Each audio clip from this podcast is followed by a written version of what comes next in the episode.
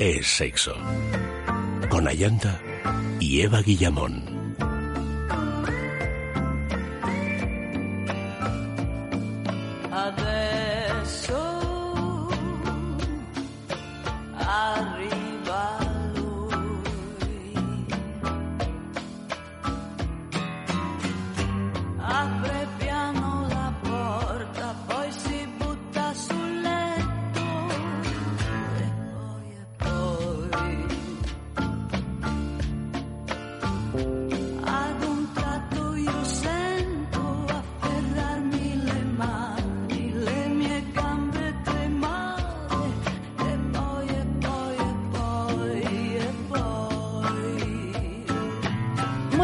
Noches, queridos amigos. Bienvenidos a Es Sexo.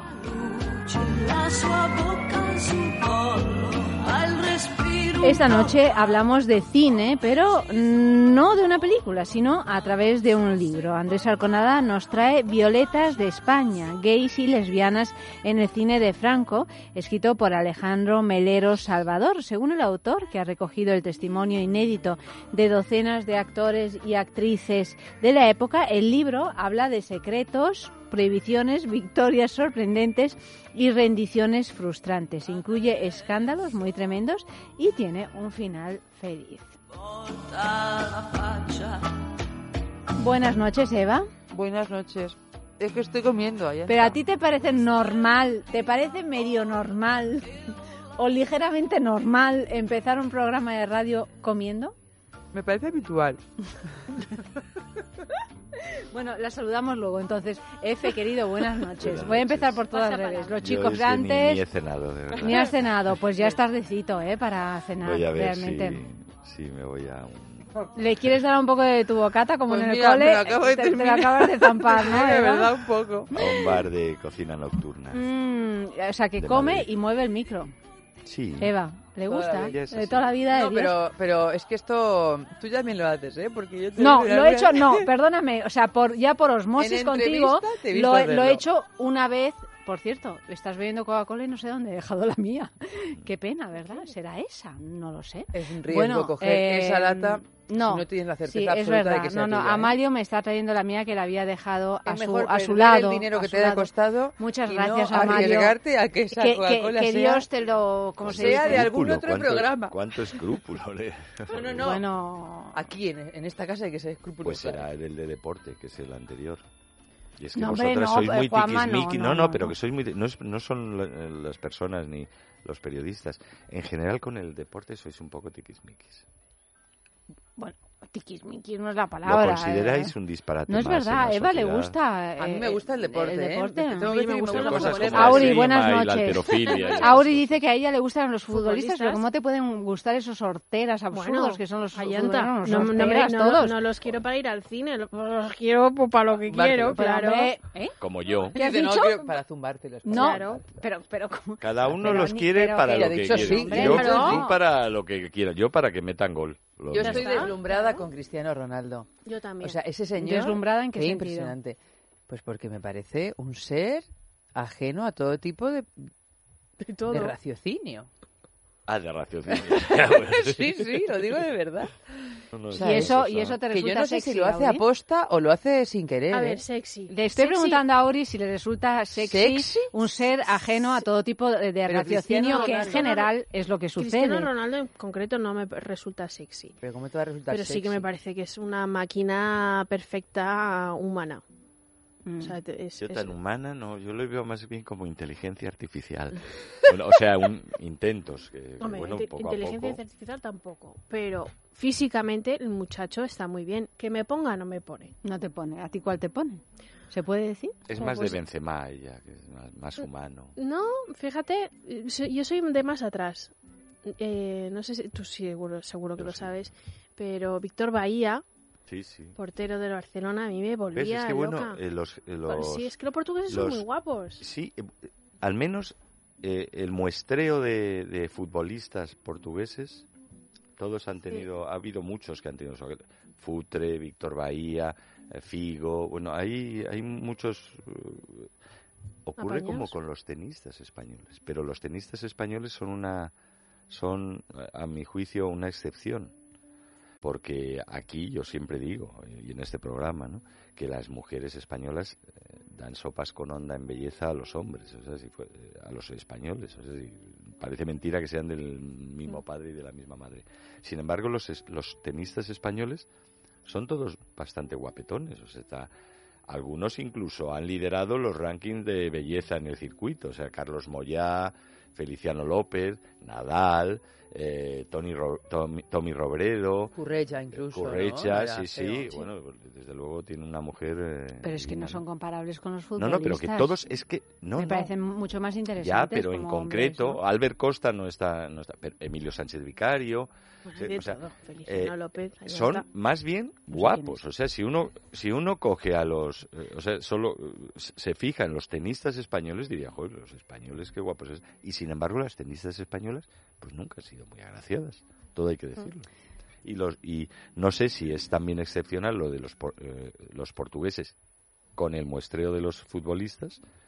Pero sí, yo, Yo tengo un que- problema muy grave y que- absolutamente sin solución, creo. Vamos, que ni siquiera si me voy a un sexólogo, a un coach sexual, a- podría resolver con los peinados de los futbolistas. Ah, bueno. O sea, a mí eso ya me parece absolutamente definitivo. Con los peinados y yo añadiría con los pendientes. y los Mm.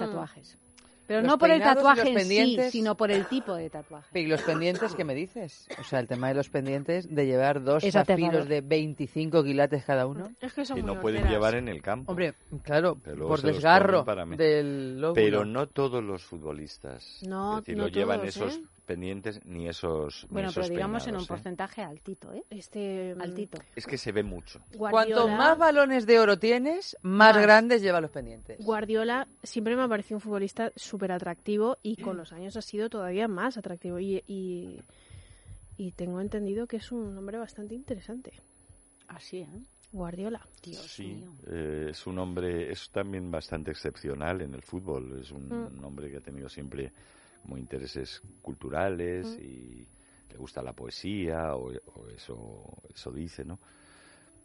Tal vez sus veleidades eh, políticas me parecen Bueno, ahí sí, es, es- un Bueno, desvarío. claro, es que no vamos a encontrar el perfecto. claro. Pero Para luego En hay, algo, en noche- algo tenía que... Hay, p- por ejemplo, los porteros suelen ser en general eh, eh, los porteros españoles Más elegantitos. más elegantitos y atractivos y con pelos en su sitio y incluso hablan bien. Mm.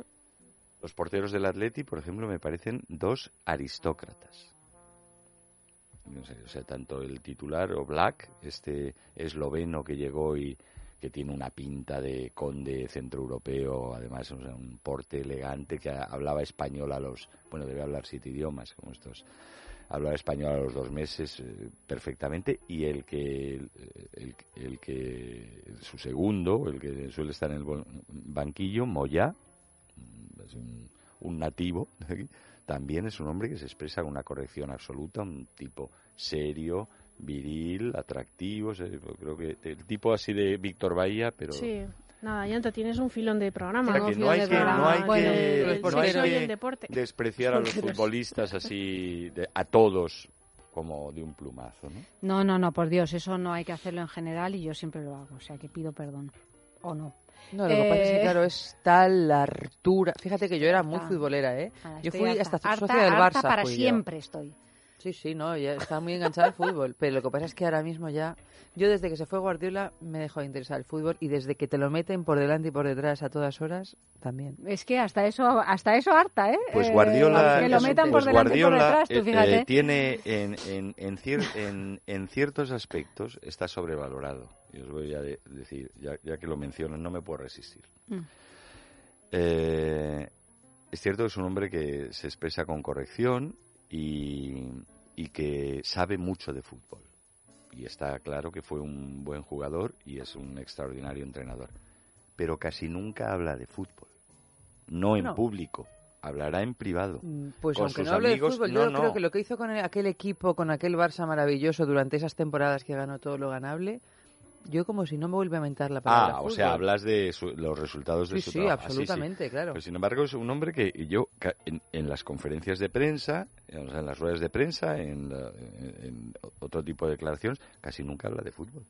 Dirá, habla de que- generalidades y tal, o de, sí, no han jugado bien, nosotros hemos jugado peor. Yo tengo- o sea, eh, sé de buena tinta que cuando habla de fútbol, naturalmente un hombre que sabe y que además se expresa bien, pues lo transmite, pero al público no llega. Yo creo su que también palabra. es su, su táctica, Pero ¿no? llega es también su forma su- de... Por ejemplo, el trabajo, Cho- ¿no? Cholo Simeone, cuando le preguntan, hace un análisis del partido riguroso, parece un cronista. Y eso a mí, mm, mm, como es lo que me llega, el mensaje que me llega, aparte de los resultados y, y la forma de jugar al fútbol del equipo de Marras, ¿no? Pues es, eh, yo ap- aprendo más de fútbol o me llega más de fútbol oyendo al Cholo que oyendo a, a Guardiola. Tal vez si me recita a Ausias March, el gran poeta valenciano, pues aprenda más de él. Pero seguro que, que Guardiola decía lo que decía la- lo que decía esta poeta maravillosa Szymborska, que decía cada vez que le hacían una pregunta, todo está en mi poesía. Si quieres saber de mí, lee mis poemas. Ah, bueno, eso es. Eso pues es esto infalible. es lo que yo imagino que diría Guardiola. Todo está en mis partidos. Si quieres saber de mí, ahí tienes los vídeos. Bueno, pues vamos ya con las noticias de la noche en esta sextulia, en la que, como siempre, como en todas las sextulias, ya tenemos una noticia falsa eh, que podéis votar cuál es la verdad, eh, bueno, cuál es la, la falsa entre todas las que vamos a, a leer. En estos momentos nadie sabe cuál es la falsa. En algún momento Eva y yo lo sabremos. Y- Yo tengo que decir que ¿Tú lo, lo sé. sabes? Ah, vale, pues entonces yo ni lo miro. Entonces Hoy lo no sabe solo Eva. ¿no? Hoy vas a... Lo sabe, vas a tumba abierta. Lo sabe solo Eva, yo no tengo ni Lo idea. sé porque es que como las escaletas Ya- las he abierto topado. para imprimirlas, pues entonces Se lo primero que pone Julia claro. es como la noticia falsa, ¿eh? Muy bien, bueno, pues eh, Eva es la depositaria de esta información fundamental. F, No mires, Auri no y no yo. sé. No sale ahí, no sale. F, Auri y yo No lo sabemos. Podéis votar a través del Twitter, arroba es sexo radio, y también podéis hacerlo a través de nuestro Facebook. Vamos a ir leyéndolas, comentándolas y pensando cuál es la, esa noticia falsa. Vamos con la primera, cuyo titular dice lo siguiente. La extraña gripe poscoital que solo afecta a los hombres. El síndrome de enfermedad postorgásmica, POIS por sus siglas en inglés, es un extraño trastorno que afecta exclusivamente a los hombres y que se puede producir después de la masturbación, del sexo con pareja o incluso durante un sueño húmedo. Los efectos que tiene en el organismo van desde fiebre, sudoración extrema o escalofríos hasta congestión nasal y ardor de ojos. También puede provocar alteraciones del estado de ánimo e irritabilidad. La enfermedad se descubrió en 2002 y se planteó que podía ser un tipo de alergia al semen, aunque todavía no se sabe lo suficiente sobre el POIS. Un reciente estudio realizado por la Universidad de Tulane en Luisiana, Estados Unidos, ha revelado que cada vez son más los casos diagnosticados. En su momento se hallaron indicios de una cura mediante repetidas inyecciones de muestras de semen cada vez más concentradas, pero lo que realmente funciona es la abstinencia.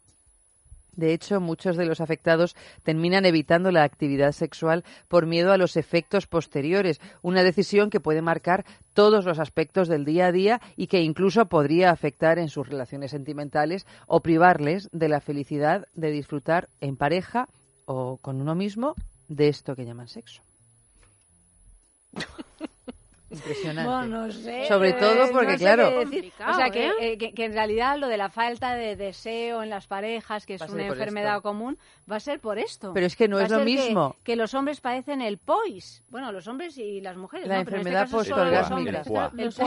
El. El, El punto. Pero es que- tienen El de- es que- claro. No es lo mismo que te dé eh, alta fiebre o sudoración extrema con escalofríos a que te dé una pequeña congestión nasal o un ardor de ojos. O sea, es O que salgan escamas. Claro, pero, eh, pero ¿por qué? O sea, ¿eyaculan en los ojos y entonces le da ardor o cómo es la cosa? No... No, no, Se- eyaculan en los ojos, no. O sea, estos son los efectos secundarios de este tipo de enfermedad.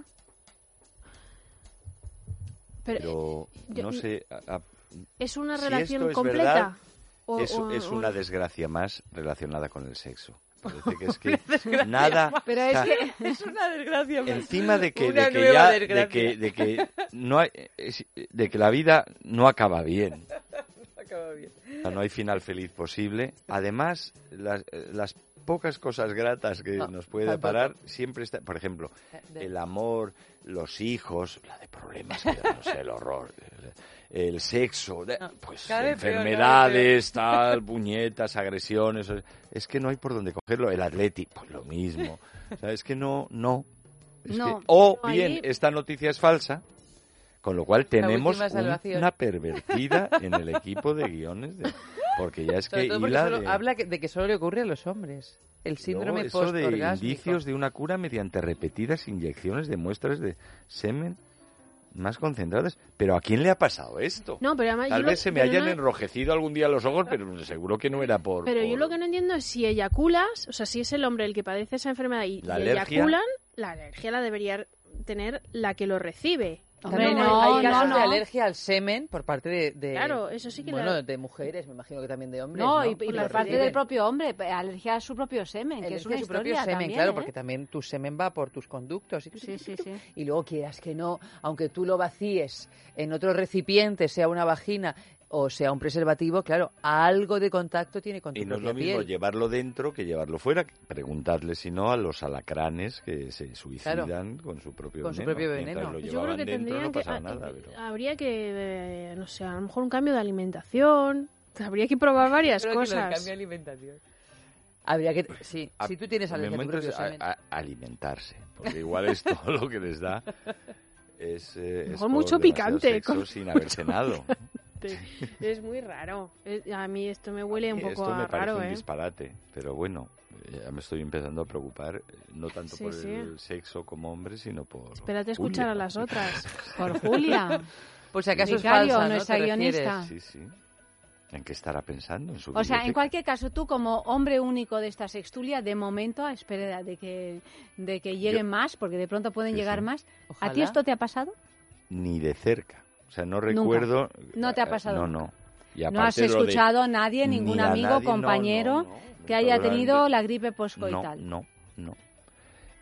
Por eso mismo, al no tener noticia de ello, y, y he conocido unos cuantos hombres con, con- supuestamente con activos sexualmente, eh, me extraña que se hayan incluso iniciado tratamientos para un De choque, síndrome de choque, tratamiento de choque. que desconozco por completo, ¿no? O sea, esto me parece que y me alegro, me alegro de que De que sea no, falso, de porque que sea ya lo que nos faltaba. O sea, Efe Eh, considera claramente que esta noticia es falsa, pero no es ahora el momento No, no, de, de, mm, no, además seguramente la de siguiente decirlo. parece aún más falsa. Claro, esto ya vamos a ver. Vamos a ver cómo se da, cómo se da la noche. esto es una tertulia eh, eh, cada día más extravagante. Ah, Yo, a mí me tiene aterrada. Además Eva juega con eso, porque hace Sí. medio risitas cuando lo lee, ¿sabes? Bueno, bueno, es que Eva es juguetona, claro, claro, es juguetona. Se medio sí, sí. ríe en algunos párrafos, nos despista. Despista, despista. Sí, Sí, sí. sí, sí, Riéndome. sí, sí, sí. Bueno, pues música.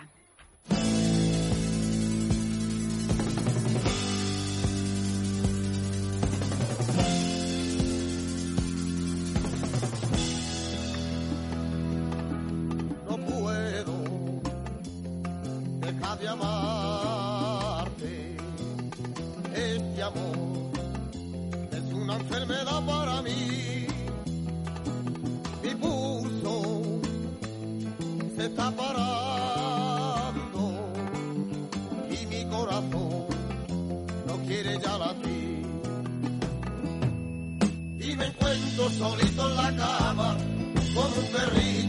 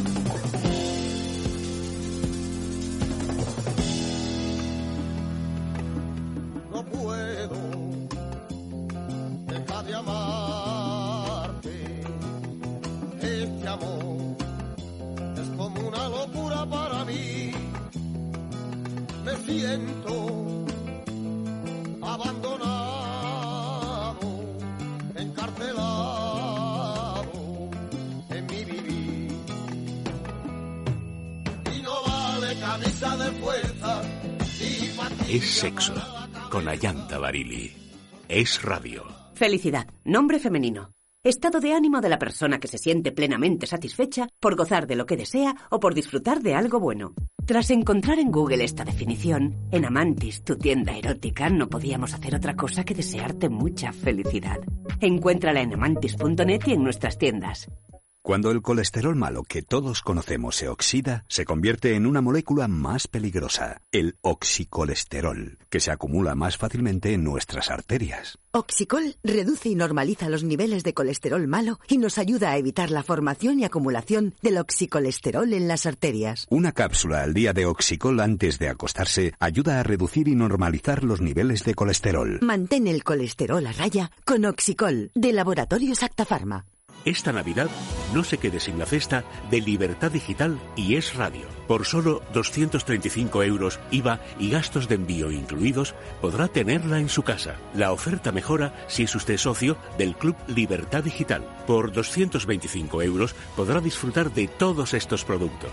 Un jamón ibérico de guijuelo de entre 7 y 7 kilos y medio de tu jamón directo. Una botella de cava valenciano, pago de Tarsis, Brut Reserva 2015. Una botella de vino tinto, Aljibes 2014. Una lata de anchoas en aceite de oliva de conservas Ana María. Medio litro de aceite de oliva virgen extra, gran selección y barra. Un lote de quesos, El Pastor de Campo Real. Y una botella de licor de naranja Premium Federica. Además, por la compra de su cesta, recibirá de regalo una magnífica taza con el logotipo de Libertad Digital, edición especial con la bandera de España. Llame ahora al 984 1028 y reserve la suya. Recuerde, 984 1028, solo 235 euros, 225 para socios del Club Libertad Digital. Llame ya, 984 1028. Oferta válida hasta agotar existencias. Península y Baleares, Canarias, consultar.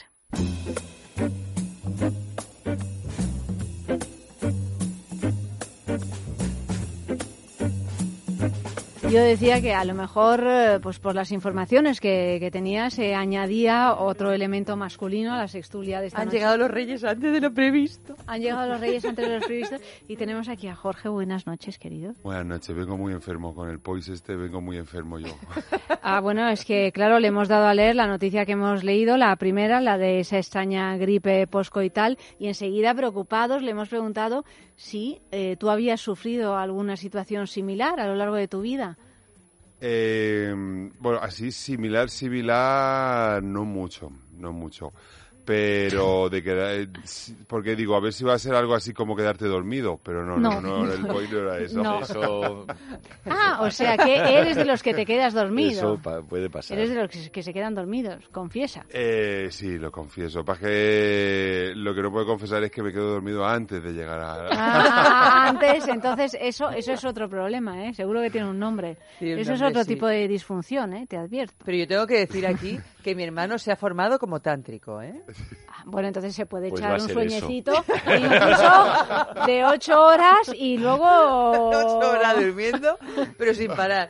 Una parte de ti está durmiendo y la otra continúa con la Claro, claro, claro. Es un, un Yo estado abarco así. mucho a la vez. Bueno, pues eh, vamos allá con la segunda noticia de la noche. Dice así, ya sabéis, ¿eh? O verdadera o falsa. El Facebook es sexo, el Twitter arroba es sexo radio.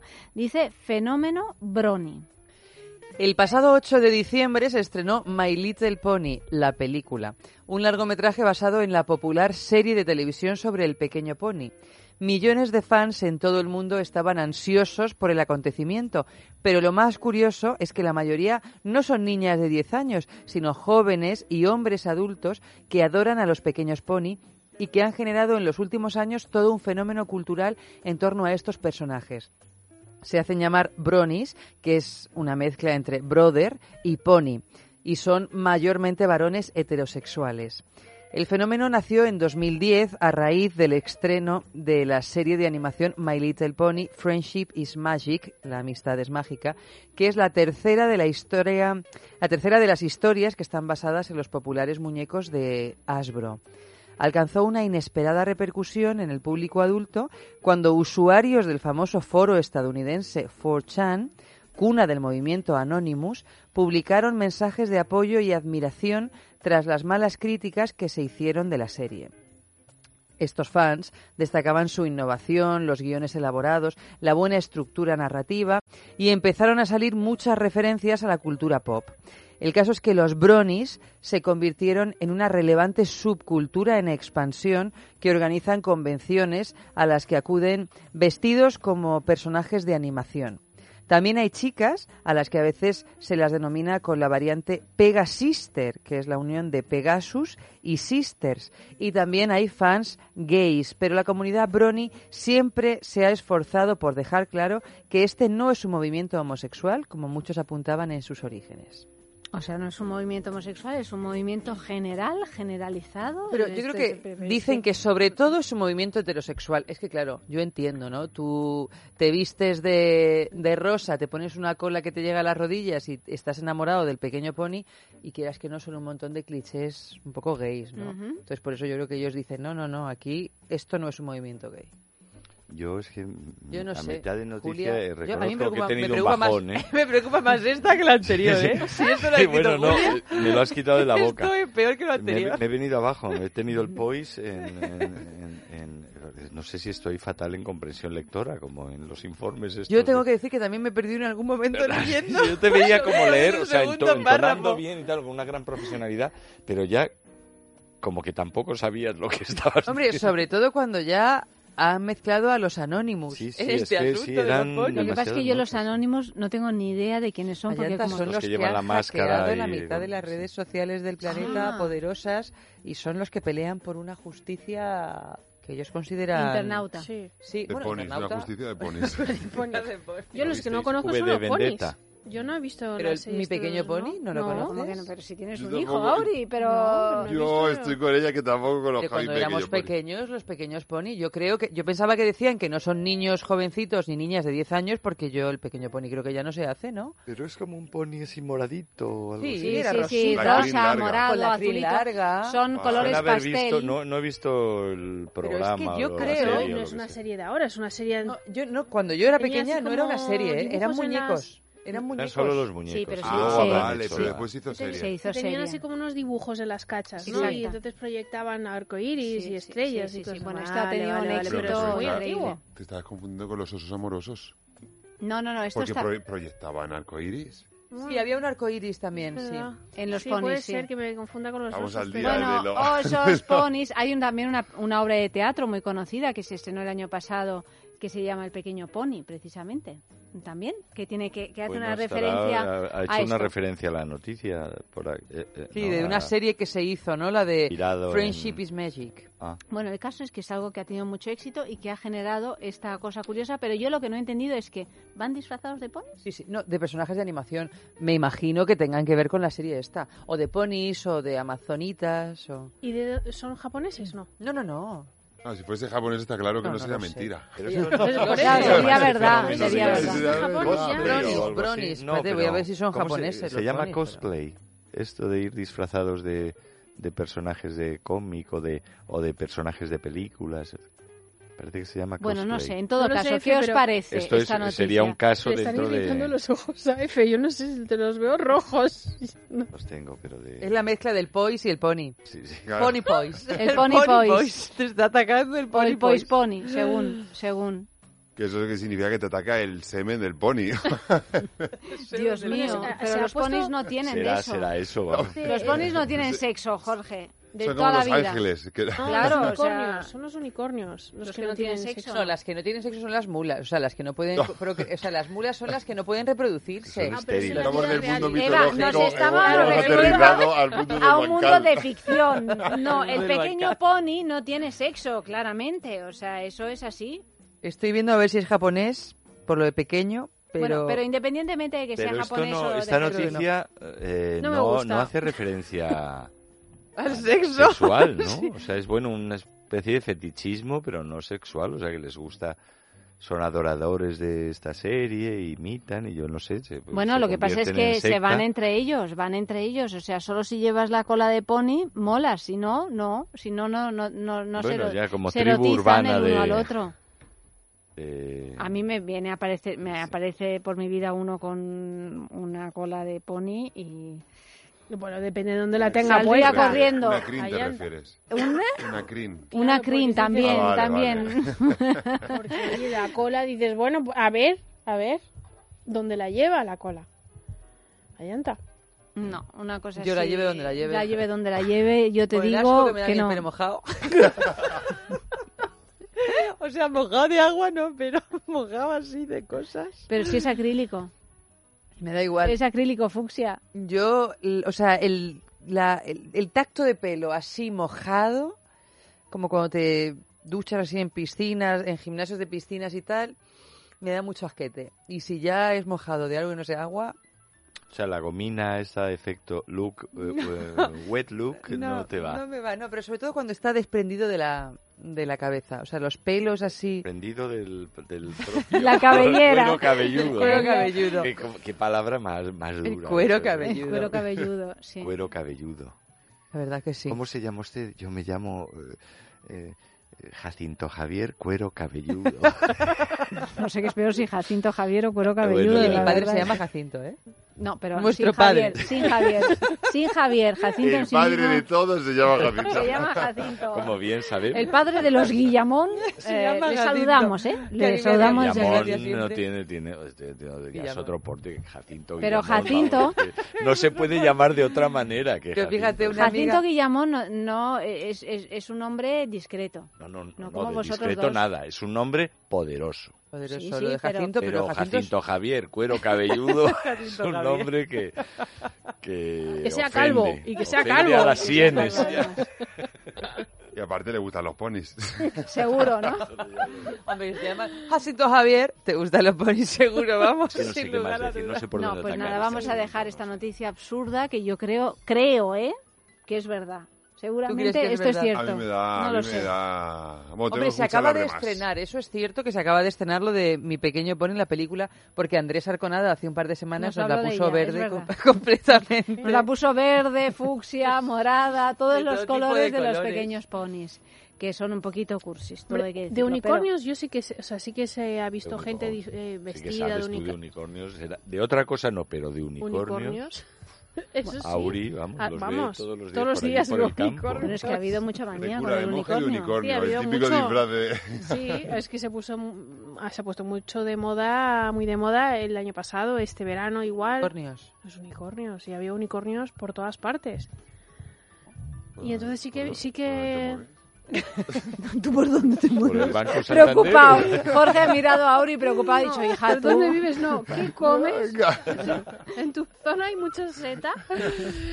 Sí hay, sí, pero unicornios también. Y sí que, Bueno, sí pero, que había... pero Auri, como duendecillo del bosque, deja claro. de rascar el micrófono, por Solo favor. los ves tú. Eh, Sí, Claro. Entonces, Auri, como duendecillo del bosque, pues claro, los ve. Yo veo Los ve y unicornios. se relaciona con ¿Vosotros no los veis? Pues qué rollo. Nosotras es que no tenemos la- tantas setas a tu alcance como tú, pero... Séptimo sentido. A veces veo unicornios. unicornios. Que no muertos, ¿no? bueno, eh, música.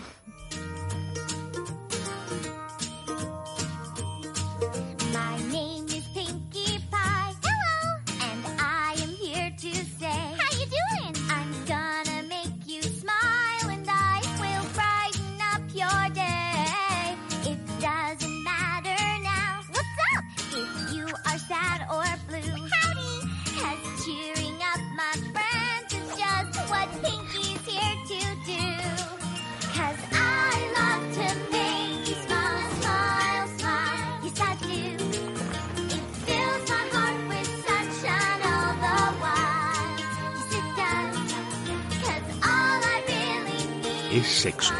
Con Ayanta Barili. Es radio. Ella es así de maravillosa. Te hace pasar la vida persiguiéndola. Te hace ver cómo otros disfrutan con ella. No se deja conquistar con lujos ni viajes. Y cuando menos la esperas va y reaparece. Porque así de maravillosa es la felicidad. Por eso queremos ayudarte a encontrarla. Amantis, tu tienda erótica, te desea felicidad. Ceanum es único y exclusivo porque tiene un colágeno único y exclusivo que es el que está presente en la piel, que no es igual que el que está en las articulaciones. Ceanum contiene colágeno tipo 1. Ceanum cuenta con la máxima seguridad y eficacia porque se trata de un colágeno de calidad farma. Tomar un vial diario de Ceanum en tratamiento intensivo de 10 días para obtener los mejores resultados sobre la piel. Ceanum, más que un tratamiento, de Laboratorios Actafarma.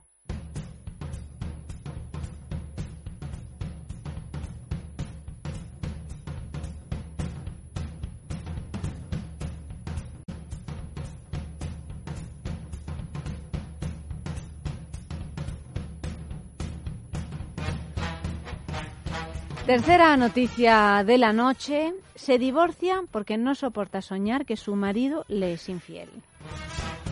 Cansada de soñar continuamente que su marido le ponía los cuernos, aunque no tenía ninguna prueba de que estuviera pasando en la vida real, una mujer de Nueva York decidió pedir el divorcio y acabar con su angustia. Según contó en un programa de radio en el que acompañaba a un grupo de terapeutas del sueño, todo lo que ocurría en su mente durante la noche le afectaba enormemente a lo largo del día, llegando incluso a dudar de su marido, a quien tardó en confesar lo que estaba pasando. La escena más recurrente era la de llegar a casa y encontrarse a su pareja con una o varias mujeres en su misma habitación. Primero se sucedían de forma esporádica, pero con el tiempo empezaron a ser recurrentes, incluso soñaba cada semana.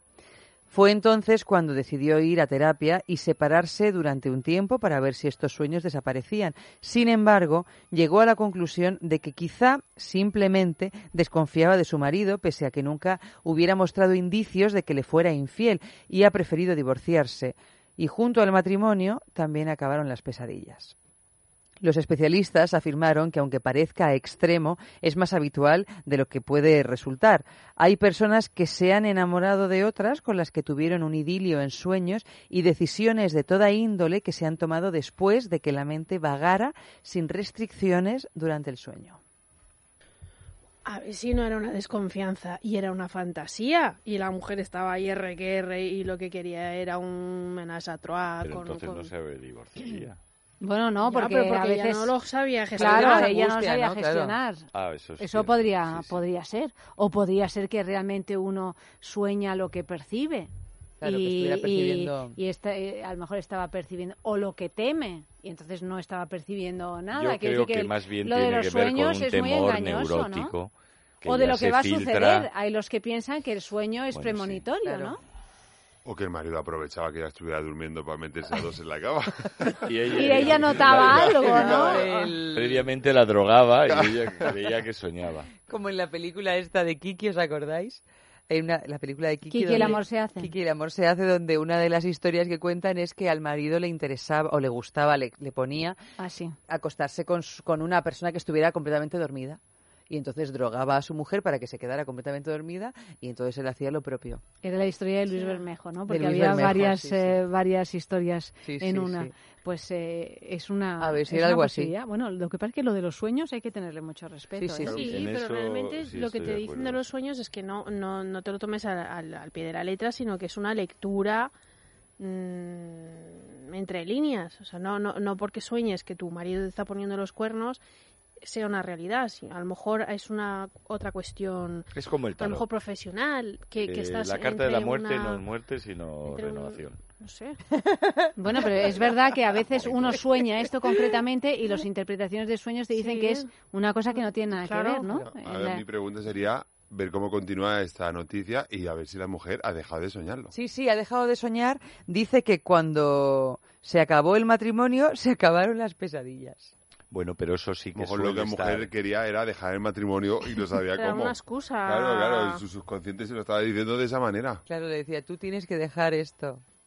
Bueno, Bueno, yo creo que a los sueños hay que darle bastante credibilidad, ¿no? Y a lo mejor el problema de la mujer no tenía que ver con que su marido le pusiera los cuernos, sino que estaba hasta las narices de su Pero marido. credibilidad en qué sentido? O sea, a- al pie de la letra, como no, dice bueno, Auri, no, no, no, creo. pero yo creo que, hombre, no, no sé si siempre hay que darle al pie de la letra, pero a mí me preocuparía si yo tengo una pareja y de- resulta que sueño con cosas, no sé si que me ponga los cuernos o con cualquier otra cosa que me angustia, yo eso lo llevaría a alguien y, y le diría, oye, ¿qué hacemos con esto? ¿Un terapeuta del sueño o cualquier otra cosa? No lo sé, pero tú cuando sueñas con algo de una manera tan, tan, tan recurrente, a lo mejor es que de verdad le estaba llegando una información de, "Mm, señora, este caballero no la está haciendo feliz. No sé en qué sentido, ¿no? Pero yo A creo usted que no, pero a, otros, a otras tres días.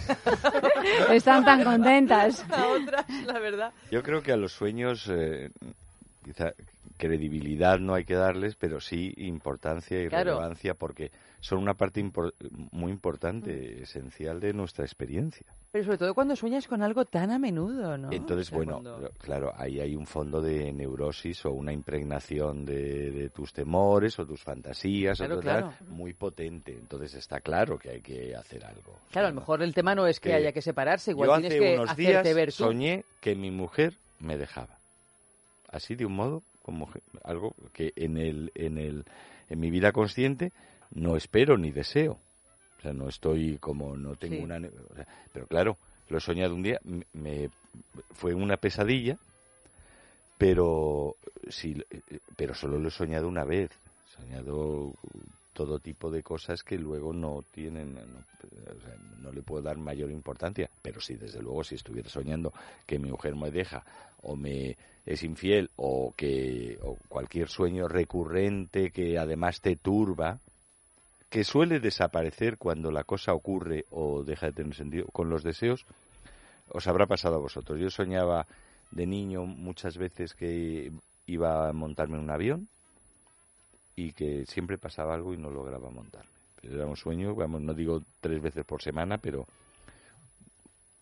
casi una vez por semana durante años hasta que monté en avión y no volví a soñar con esto.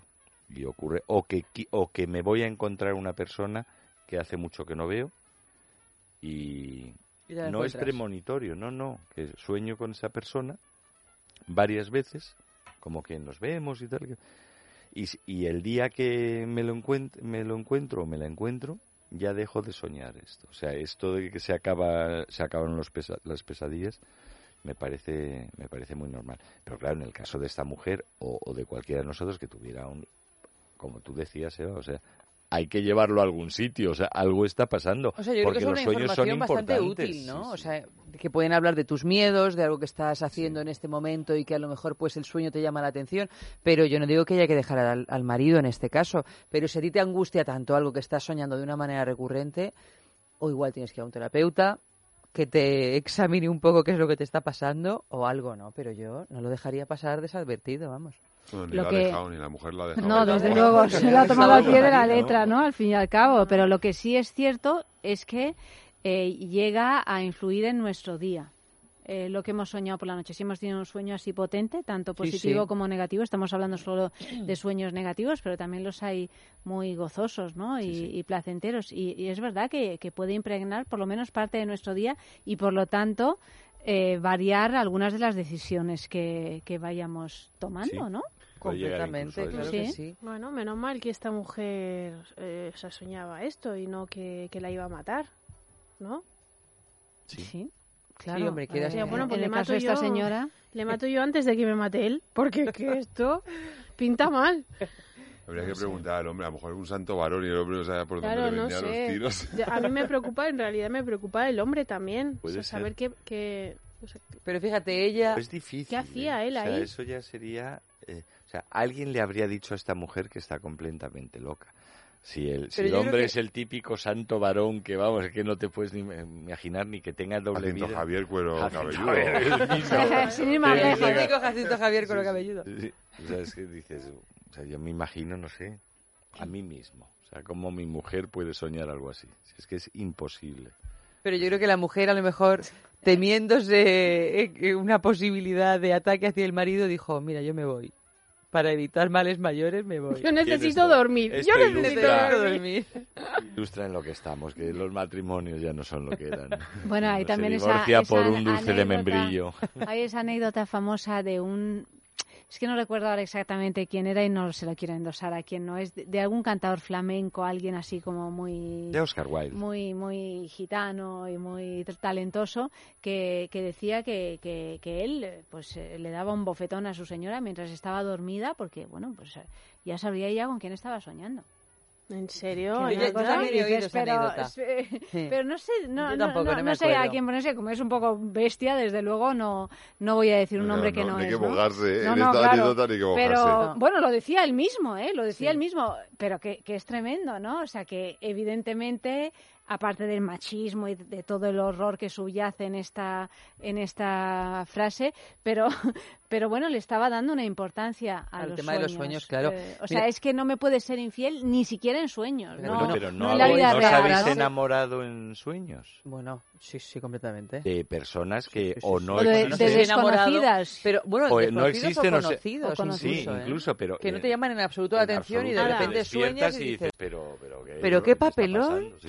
¿Qué papelón? ahora Sí. recordando la película Ice White Shut, Sí. esto es muy recurrente, el tema de los sueños, uno de los, ya que retrata diferentes tipos de, digamos, eh, de cuernos, eh, uno de ellos es el que sueña Nicole Kidman, Sí. bueno, que él cree que sueña Nicole Kidman con el marinero ese y tal. Sí, sí, sí. Claro, o sea, eh, y es lo que le lanza a él pasar por todo ese recorrido de... Sí, cuando le cuenta toda- el sueño dice que, que has soñado, ¿qué? Claro, claro, o sea, es como, un- eh, como la, lo que destapa eh, la caja de Pandora ahí. Bueno, porque es lo que estamos diciendo, ¿no? Porque al fin y al cabo un sueño, pues también hay que, que tener cuidado con qué sueños cuentas, a quién. No, no, no lo solo de la pareja, digo, en Sí, general, ¿no? por Porque supuesto, a es veces pueden ser muy reveladores, ¿no? Mm. De, de uno mismo, Y no luego lo sé. está esa, yo creo que es una de las peores maldiciones que te puedan echar, que es esta que le echa Bernarda Alba a sus hijas cuando les dice, me vais a soñar. O sea, ya no es que me voy a meter en vuestros conscientes, es que cuando incluso penséis que estáis a salvo de mis garras, vais a cerrar los ojos y voy a estar ahí, me vais a soñar. O sea, en la vida y en la muerte. La vida y la muerte es una cosa tremenda. Nosotros aquí, es que Jorge está, yo tengo que contar esto. Nosotros, bueno, es que es que en mi familia nosotros tenemos dones con los sueños y Jorge también. Y una vez que, pe- que pedimos pizza pedimos pizza, no. No sabía yo si, no sabía yo si carbonara o pepperoni. No, no, pero esto es completamente cierto, ¿eh? Cuando íbamos, nos íbamos a quedar con un bar y entonces pues echamos una Música, subasta. por favor. Y, y entonces, pero es que esto es verdad, ¿eh? Y entonces nos íbamos a quedar con una subasta y entonces se quedaba el bar, la, el grupo de gente que más ofreciera dinero en esa subasta. Y entonces nosotros, que el mínimo eran 600 euros, decidimos echar, o sea, mm, ofrecer como 1.200, una tontería. Bueno, que nos parecía una barbaridad. ¡Ay, esto es muchísimo dinero! Vamos a ofrecer el doble, que esto, qué despilfarro. Y Jorge, un día antes de que se cerrara o que, de que se abrieran los sobres, soñó mm, como 3.050 euros, que teníamos que poner 3.050 euros. Y bueno, nos nadie le hizo ni caso, por supuesto. Bueno, nadie, éramos él y yo. O sea que yo no le hice ni caso. Dije, pero ¿cómo vamos a poner 3.050 euros, Jorge? Bueno, pues los que se lo llevaron, se lo llevaron con 3.040 o 3.045. Había una diferencia de Justo. 5 o 10 euros solo. Y entonces yo recuerdo luego hablar con, con mi madre, que es la suya, y mi madre dijo, pero ¿por qué no me había dicho nadie que había soñado Jorge esto? Pero es que sois tontos, si Jorge ha soñado esto, tenéis que hacer caso y poner lo que haya Jorge soñado o quien sea que haya soñado. Pues nada, el año siguiente lo volvimos a pedir y no podíamos echar la subasta hasta que Jorge no soñara. ¿Y Jorge soñó? ahí. Y Jorge soñó, pero casi llegando al cierre, y puso, y me acuerdo perfectamente que teníamos que poner 3.555. Nos lo llevamos y la anterior había puesto 3.550. ¿Qué tal el tema de la lotería este año? ¿Cómo lo llevamos? Porque aquí, aquí andamos necesitados. ¿Qué, qué número? Claro, por eso sueño yo tanto, por eso tengo yo el síndrome este poscoital del sueño. Porque es tanta la necesidad de información que tiene la gente. Pero vamos, yo aquel día estaba segurísima de que nos lo íbamos a llevar, tenía una certeza. Luego nos lo llevamos y lo que no nos dijo el sueño es que nos iba a salir a pagar el tema de haber tenido un bar. pero Lástima. Bueno, pero es, que, caso es- pero es que eso no hace falta ni que te lo diga el sueño. Eso casi siempre es así, Eva. O sea que eso es de cajón. A mí, para lo que más me sirven los sueños, no es para cuestiones eh, así de pareja, ni de trabajo, ni de lotería, ni de nada. A mí los, los sueños me sirven para hablar con los muertos. Hombre, por supuesto, es que es una de Que las me funciones. parece-. Una me de las algo muy funciones, claro que interesante. sí. Sí, No sí. todo el mundo Hablar y vivirlos. accede. Sí, Claro, hablar claro. y vivirlos. Vivirlos. Sí, sí. Sí, sí, es una... Cuando se acaba de morir alguien querido, suele aparecer en sueños, Mm. además de una manera Ujú. bastante frecuente, y es una alegría muchas veces, otras veces es una angustia, también hay que decirlo, pero Yo he tenido alguna conversación con personas Claro. eh, amadas que se han ido, mm, fantásticas. O Hombre, sea es una tristeza, sobre todo cuando abres los ojos y te gustaría Claro. que el sueño Sí, se hiciera carne y hueso, ¿no? sí. Pero bueno, por lo menos, ya que no se hace, que la tengas en un aspecto de tu vida. Pero fijaos que en realidad pongo cara de reflexionar y solo me sale una obviedad como la vida es sueño. Después de tantos... No, pero lo, lo que quería es que hasta cierto punto no es menos real como experiencia. Es cierto que no tiene la continuidad de la vigilia. Eso es uno de los privilegios del sueño, porque la vigilia a veces bien podría ser más discontinua, ¿no? Sobre todo en, Sí, la los problemas continuidad. con Sí, los sí. que Se podría saltar algún capítulo, sí. Mm. y en el momento en- en- y durante el tiempo que estás viviendo el sueño, estás viviendo esa realidad. O sea, los encuentros con nuestros muertos son ocasiones estupendas, pueden ser al- alguna vez angustiosas, pero eh, en mi caso, en general, frecuentes y estupendas y únicas para volver a estar con ellos y hablarlos y ah pero bueno si está- fíjate y yo que pensaba que no te iba a volver a ver no Ese famoso cafetito, ¿no? Que te gustaría ese, tomar ese famoso con... eh, cafetito además con, en mi caso con mis padres sí. no Sí, sí, es así. de hecho mira la semana pasada es cierto que soñé lo de que mi mujer me dejaba pero también soñé con mi madre que murió hace un año no y, y allí estaba y fue un ratito muy agradable Qué bonito. Pues música. I wanna dance, I wanna dance, I wanna dance with a black woman.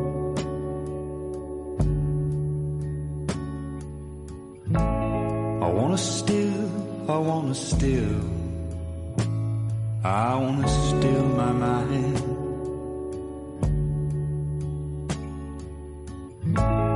And I want a chance, I want a chance. I want another chance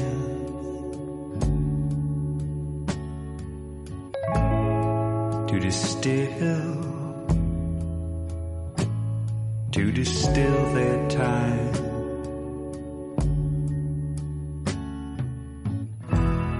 And I wanna write, I wanna write, I wanna write to someone so true. I wanna wake, I wanna wake, I wanna wake from hot dreams, hot dreams of you. Ah, hot dreams.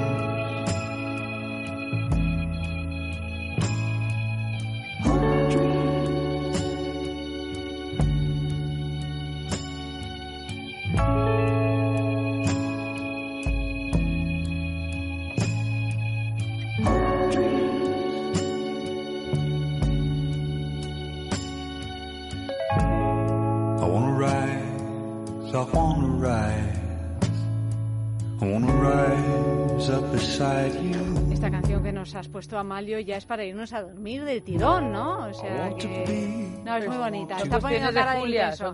Está poniendo cara de intenso, pero vale.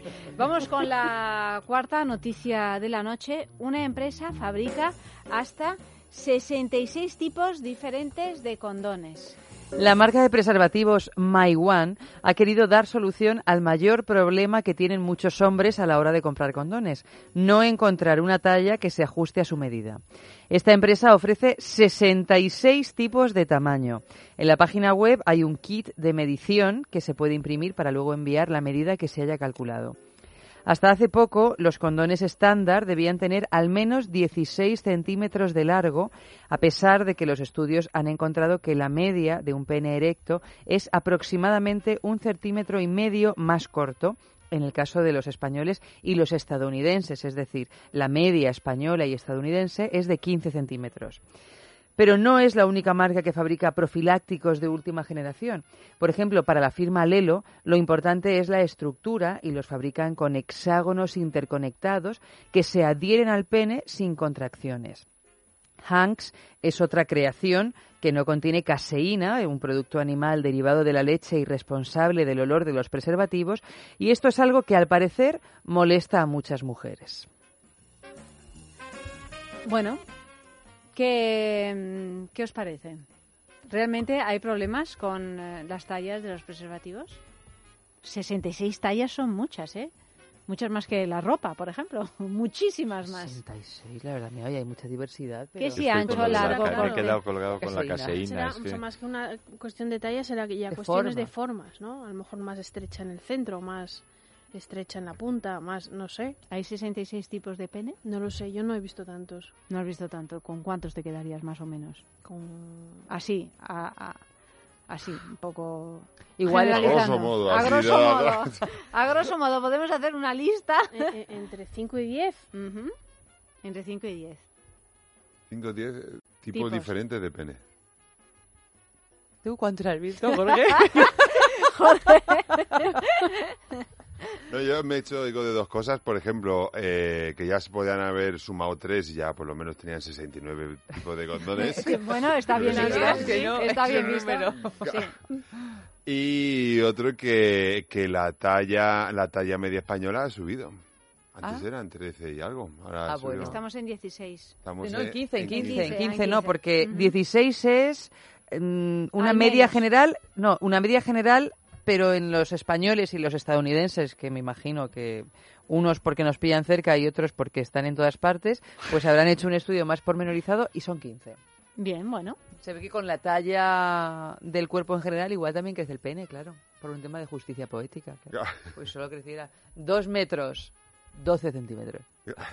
Si no se quedaría así un poco a modelo Ojo. estatua Claro. eh, florentina Sí, y claro, sí, sí. No, no, no está bien. A ver, entonces, Yo creo que 66, vamos, que si ya, eh, si ya en la ropa a veces la L y la M o la L y la XL te vale, pues del, de la talla 51 a la talla 50, vamos, yo creo que poquito tirín la cosa ahí. ya vamos, bueno, lo que creo pasa es que esto evidentemente eh, te tiene que ir como un guante. Y, y- y lo que dicen es que los hombres sufrís incomodidades con este... No hay tantas tallas de guante. No, no, no, si lo mismo, si, si estamos diciendo lo Yo mismo, lo creo mismo pasa que, con la ropa. que eh, la forma tampoco admite tantas variantes que sean relevantes para, para, para tallas de condón. Sí, y lo que sí me parece evidente, yo creo que la noticia es cierta. Es más, yo creo que incluso me suena. Pero eh, que es una estrategia de marketing. Lo de 66. 66, que es cierto, podrían ser 69, igual les quedó, querían ser menos obvios. Parece que eso o- quiere decir que el sexo oral no utiliza o el condón. sexo diabólico, les falta que hagan 666, ¿no? Sí, o también, sí. Pero no, yo creo que, bueno, eh, eh, habría que ver si la, cam- si, si la opción de marketing de destacarse de este modo les compensa económicamente, porque, claro, Igual solo fabrican bajo pedido, ¿no? O sea, a lo mejor de la talla 3 hasta que no les sí, pida la desviación, algo. ¿no? La Claro. campana de Gauss, ¿no? Exactamente. Yo- claro, me imagino yo que te lo va... Que si Así todos son una es- 40, ¿no? Y Luego los demás... que estás ahí en la farmacia y llega el chaval antes que tú y dice, mira, que venga a comprar condones. Dices, directamente te vas, porque hasta que elija entre los 66. Y además... No, pero aparte que tienes que medirlo con el kit. Te significas mucho. ¿no? También. Me da de, eh, ah, quiero de esta marca y ¿qué talla? Pues eh, la 22. Pero y, esto, y esto si se ha medido bien, porque mire, señora, es que yo no sé cómo medirme si us- no le importa a usted. No es operativo, o sea, es un, es un disparate que yo creo que es cierto. Porque es un es, disparate. una propia, es, una, es un disparate. ¿no? Bueno, pero la- lo, lo cierto también es que, si es cierta, hemos pasado de que no hubiera tallas, porque es verdad que antes no había talla ninguna, a que hubiera un par de tallas, extra large y normal, a 66. Sí, bueno, Este pues es ese es el, eh, disparate. ¿no? El es el disparate. disparate. De todas maneras, yo siempre recuerdo a Oscar Ferrani renegando de que la talla XL no es XL en realidad. Que la llaman XL, pero que es pequeña. También No depende sé de la si es pequeña para él, depende- pero me eso- suena que él lo dice aquí, ¿eh? que es también pequeña. depende de la marca. Eso es cuando, cuando compras unos zapatos. Es que esto da... Da esto- poca talla. Da poca talla. Hay que encontrar los que dan poca talla y los que dan mucha talla.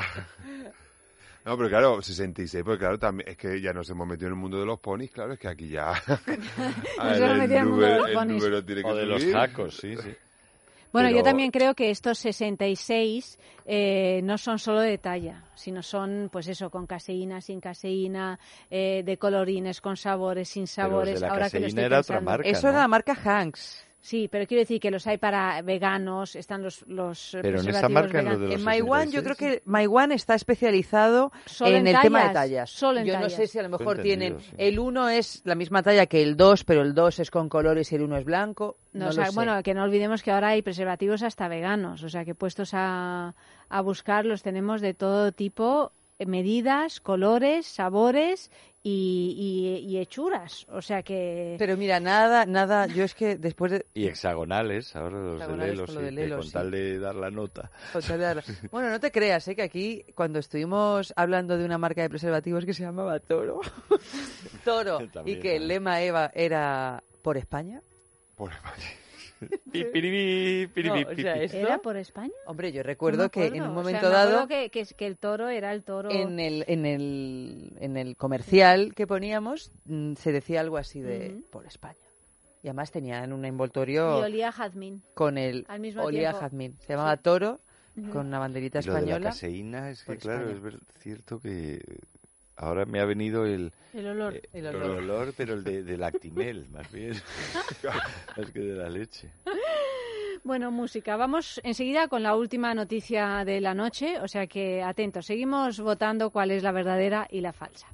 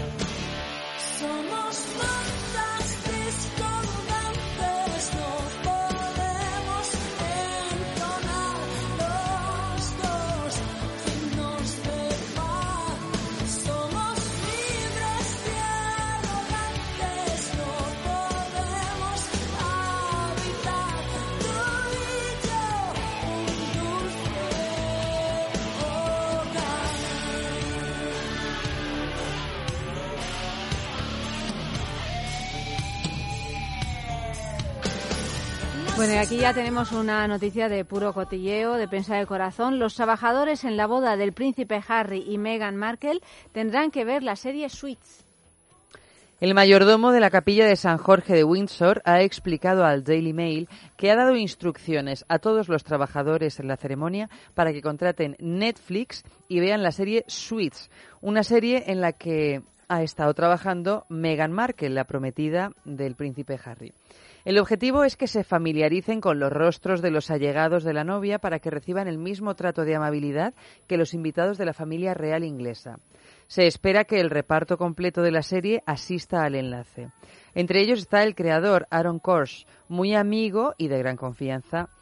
Y en un programa de radio de la BBC, el guionista explicó que fue de los primeros en saber del inicio del noviazgo entre el príncipe Harry y Meghan Markle y que prefirieron escribir la serie preparando su marcha al final de la séptima temporada. ¿Alguien ha visto Suits? No, pero No, ahora me diréis que nadie ha visto parece- Suits. ¿Pero de qué va Suits? No, no tengo ni idea, yo no la he visto. Pero vamos, la medida me parece totalmente razonable. O sea, de hecho, eh, cuando, cuando haces una mm, un evento en el que van a acudir eh, personalidades conocidas y tú no estás al tanto, lo, lo, lo profesional... Los puedes maltratar como Suits es una serie de, abogados. familia ¿eh? real. Es una serie Claro, de los abogados. puedes maltratar. Es, es que te De pasen, abogado. te Sobre pasen abogados. un listado de caras para que tú te familiarices con esas caras, para que cuando aparezcan no les digas, no, tú no, dame el DNI. No, tienes que saber que esa persona pues es fulanita, con lo cual me parece una medida, esta me la creo totalmente. Esta es de verdad. Menos mal que no se ha casado con nadie de Da- Dallas o Falcon Crest, porque si no, no le da tiempo a verse todos No los le da capítulos. Bueno, 20 sabemos temporadas. cuánto- 20 Juego de temporadas, Tronos. 3.000 episodios, eh, Pasión de Gavilanes, ¿no? Pasión de gavilanes. Pero y además tendrán que entrar porque esto lo tendrán que ver en horas de trabajo, claro. Claro, claro. De 10 a 12 están todos comiendo palomitas, bebiendo cerveza y viendo la tele. Y familiarizándose con el entorno de, de, de, de- ¿cómo se llama? Meghan, Meghan Markle. Pero viendo la serie, a los allegados de, de Megan, a los que se refiere, serán sus compañeros de reparto. Claro, Sí, a la familia da igual, la pueden tratar Pues como sí, si fuera eso como basura. perros. La familia da igual. Sí, sí, sí. Bueno, tenemos bodón, ¿eh? Mal que no se casa con Tenemos Messi. bodón, no sé cuándo, no me acuerdo cuándo se van a casar, pero ya podemos de llorar delante de la tele. A Uri le encanta esto. A mí me encanta. Jorge le está mirando alucinado. como, me encanta. como con lo de los unicornios. Como... Porque es que estas cosas, los hombres son completamente ajenos. Yo me acuerdo una escena completamente absurda en un viaje que hice con, con mi familia, que era el año en que se casaron el hermano de este, ¿cómo se llama? Eh, Harry. este-. Harry, No, William, William. y Kate. Eh, y entonces eh, re- retransmitieron la boda pues a lo Lady Di, ¿no? Claro. La retransmitieron en directo y tal. Y entonces estábamos todos en la habitación del hotel y estaba mi padre como único, bueno, mi padre y mi hijo eran los dos únicos varones y tres mujeres, mi hermana, la mujer de mi padre y yo. Estábamos todos mirando esta, esta tontería, pero yo entiendo que es una tontería total. Y en el momento en que se besaron los novios, las tres mujeres nos echamos a llorar y los dos varones se echaron a reír, ¿no? Claro. Este fue el, eh, la cosa, ¿no? Es que Esta mira, la ni disfrazarte de pony ni nada. Si eres un poquito Una sí, buena sí, boda real. y lo disimulas, ahí es donde se nota. Ahí es donde eso es. Aunque la vayas prueba de de persona Sí. normal. Pero una lagrimita en la absurdo. en una boda real. Hombre, absurdo es. Es absurdo, es. completamente absurdo. No, no, o sea, sin era lugar a como, dudas, sin como lugar a la dudas. Bueno, película es romántica. claro, pero es como mm, quien ve una Eso es película. lo que están vendiendo. O como, Hay gri- que ver o películas como gritar gol en ese momento que las mu- muchas mujeres ajenas, que las hay muy, muy fanáticas del fútbol, se quedan como... Mira, Sara Carbonero. Mira, bueno, mírala. Pero mi Ahí mujer, está, por ejemplo, me mira como completamente... Como, ah, Como sí, si- el extraterrestre Ah, bueno, este es con el que que me no, casé. perdón. El extraterrestre no, es que da un poco de susto también, ¿eh? O sea, yo Hombre, hay las bodas algunos goles susto, ¿eh, que las bodas también. Si no, O sea, si lo de yo la boda real, llorando. Pero hay algunos bo- Mira, bo- pero hay también algunos goles que dan una susto. pregunta, ¿también llorasteis cuando visteis a la infanta Elena besando a Jaime de Marichalar? Porque eso ya es otra No, patología, ¿eh? No. No, Eso ya es pero otra ahí en la de Pero yo Kate y lloré, el otro. pero por España. Lloraste por lloré por España. Bueno, hiciste bien, Bueno, hiciste bien. o, o- o la, o vi- o la infanta Cristina besando al duque empalmado. Ahí también pudimos ahí- echar ciertas lagrimillas, pero con carácter retroactivo. Ay, No, cómo yo, la- yo vale. las lagrimillas las eché cuando llegué a... Me acuerdo que yo vivía eh, en el extranjero y llegué y vi a mi compañera que, que acababa de pasar la boda esta y se habían sacado del videoclub la boda eh, íntegra y estaba viéndola. La, eh, los, mi, mi, mi vecino de arriba, que era una pareja eh, de dos hombres, eh, mi compañera y una amiga suya. Estaban los cuatro comiendo palomitas de la televisión y dice, Jorge, siéntate, solo lleva una hora, Y para faltan eso- tres. Para eso viene ¿La boda sí, cuál? sí, que te La boda, la última de William Esta, con la esta, la William que y Kate. Sí, ¿Me dice? Ah, se la sacaron del videoclub. O sea, Ah, uno eso viene del extranjero. Pero claro, Pero lo venden en un... Para o sea, lo ponen Pero es que eso. fue una movida increíble. Sí, sí. O sea, tres es horas que también retransmitían No, perdona, pero el, es que el es- banquete. No, no, no, no, No, solo la la, llegada, ellos, la la- llegada de los invitados. Bueno, es que es un montaje espectacular. Desde el O sea, punto de vista increíble, de retransmisiones increíble. televisivas y formatos y increíble, tal, siempre vamos. dan el resto. Sí, no, por cosas. Yo me supuesto. quedé, yo me quedé Sí, por si sé. acaso había cosas de la noche de bodas, pero, No había No. nada de eso. pero me, me tragué tres horas para nada. Ah, o sea que te las tragaste, Re- ¿eh, bueno, Jorge? eh, en una serie que vi sobre Isabel I, ¿cómo se llamaba? De, sobre, De- Perdón, sobre Isabel II. De Eh, hace, hace, hace poco. que ¿Pero cuál? The La- Crown. The Crown. The Crown, Pues- esa que está, habéis visto, per- perdón que haga un inciso, el cartel que hay en el edificio que han vendido al grupo Baraca o no sé qué en la Plaza de España con esta serie, bueno, pues yo creo que debe de ser el cartel más grande del mundo. Pues esta serie tenía un... Digo, lo digo como lo siento. Bueno, parece ser, relataba que el, monta el montaje televisivo, eh, que eran los primeros momentos de la televisión, para retransmitir aquella boda, la de Isabel, fue como Claro. el primer partido de fútbol. Similar a cuando el hombre llegó a la Nos luna, quedamos ¿no? sin tiempo, queridos amigos. Superior. Tenemos que votar cuál es la noticia falsa de la noche. Ya sabéis, el Twitter, arroba es sexo radio, el Facebook es sexo. Leemos los titulares. Noticia 1. La extraña gripe poscoital que solo afecta a los hombres. Noticia 2. El fenómeno Brony. Noticia 3. Se divorcia porque no soporta soñar que su marido le es infiel. Noticia 4. Una empresa fabrica hasta 66 tipos diferentes de condones. Y noticia 5. Los trabajadores en la boda del príncipe Harry y Meghan Markle tendrán que ver la serie Suits. Bien, Auri. La 1, la 1. La, La uno, clarísima. Esta claramente. semana la tengo clarísima, vamos, la 1. ¿Qué es lo que más La extraña gripe poscoital que solo afecta a los hombres. Eso no hay quien se lo trague. Lo siento Nunca por mejor Julia. dicho, no hay que se lo trague. No, no, no hay quien se lo trague, nunca mejor dicho. Yo no sé ya... La uno vos te- dices tú. La del Sí, poscoital. la del poscoital. Que la- la- el síndrome de poscoital ya decía sin eso total hace tiempo. Tristeza poscoitus, no me mires a la cara. Entonces yo creo que le doy muy... Entonces yo la uno no, la de los ponis es que como hay tanto, como somos tantos frikis en el mundo tampoco, también me la creo. La de la mujer, estoy entre la de la mujer del sueño o la de la boda. Para que ya que es una es, es así sextulia, tiene que ser algo más... Yo digo que la de la mujer, la de los sueños. O sea, la, de 3. los sueños, la 3. Pues yo la de la boda. ¿La de la boda? Sí, ¿Sí? porque- ¿No te, has, no ¿No te te has crees que creído? tenga que ver la serie Oh, pero, no, pero me parece como... ¿Tú crees que tendrían que ver The Crown, no Suits? Es que me acabas de hacer dudar porque en- le habéis metido un poco de clavo ahí al final. Que le ponga las tres horitas esa que me vi yo de la boda del hermano. Entonces, que es para verlo. Pues nada, la primera. Ah, También, cambias, cambias. Bueno, yo también puedo No, votar. al principio es Sí, que claro, nada más verlo yo dije también que- puedo no. votar, eh, pues yo, hombre, yo pienso que la primera. A mí la primera me parece completamente inaudita. Nunca vieron mis ojos tal cosa, ni sufrieron, por cierto. Es más, pero- es más, si me dicen, si me dicen que esa es verdadera, yo me niego a creerla. ¿Ah, sí? Tú, Sí. Para ti va a ser falsa, Para mí sea lo será que sea. falsa, Bueno, sea pues no Hay que vamos empezar a imponerse. Tienes, qué suerte tienes. Auri, F y Ayanta creen que la noticia falsa es la número uno, la extraña gripe poscoital que solo afecta a los hombres. Y Jorge cree que la noticia falsa es la tres, se divorcia porque no soporta soñar que su marido le es infiel. Bien, pues ahora llega Oscar Ferrani con jugadas carnales nos y Andrés faltaba. Crada y en un Yo Extra creo ratito, que Oscar sí conoce el Pois. en un ratito os diremos cuál es la noticia falsa. Auri, querida, buenas noches. Buenas noches. Jorge, muchísimas gracias por Muchas volver a nuestra sextulia F. Gracias, buenas noches y seguimos.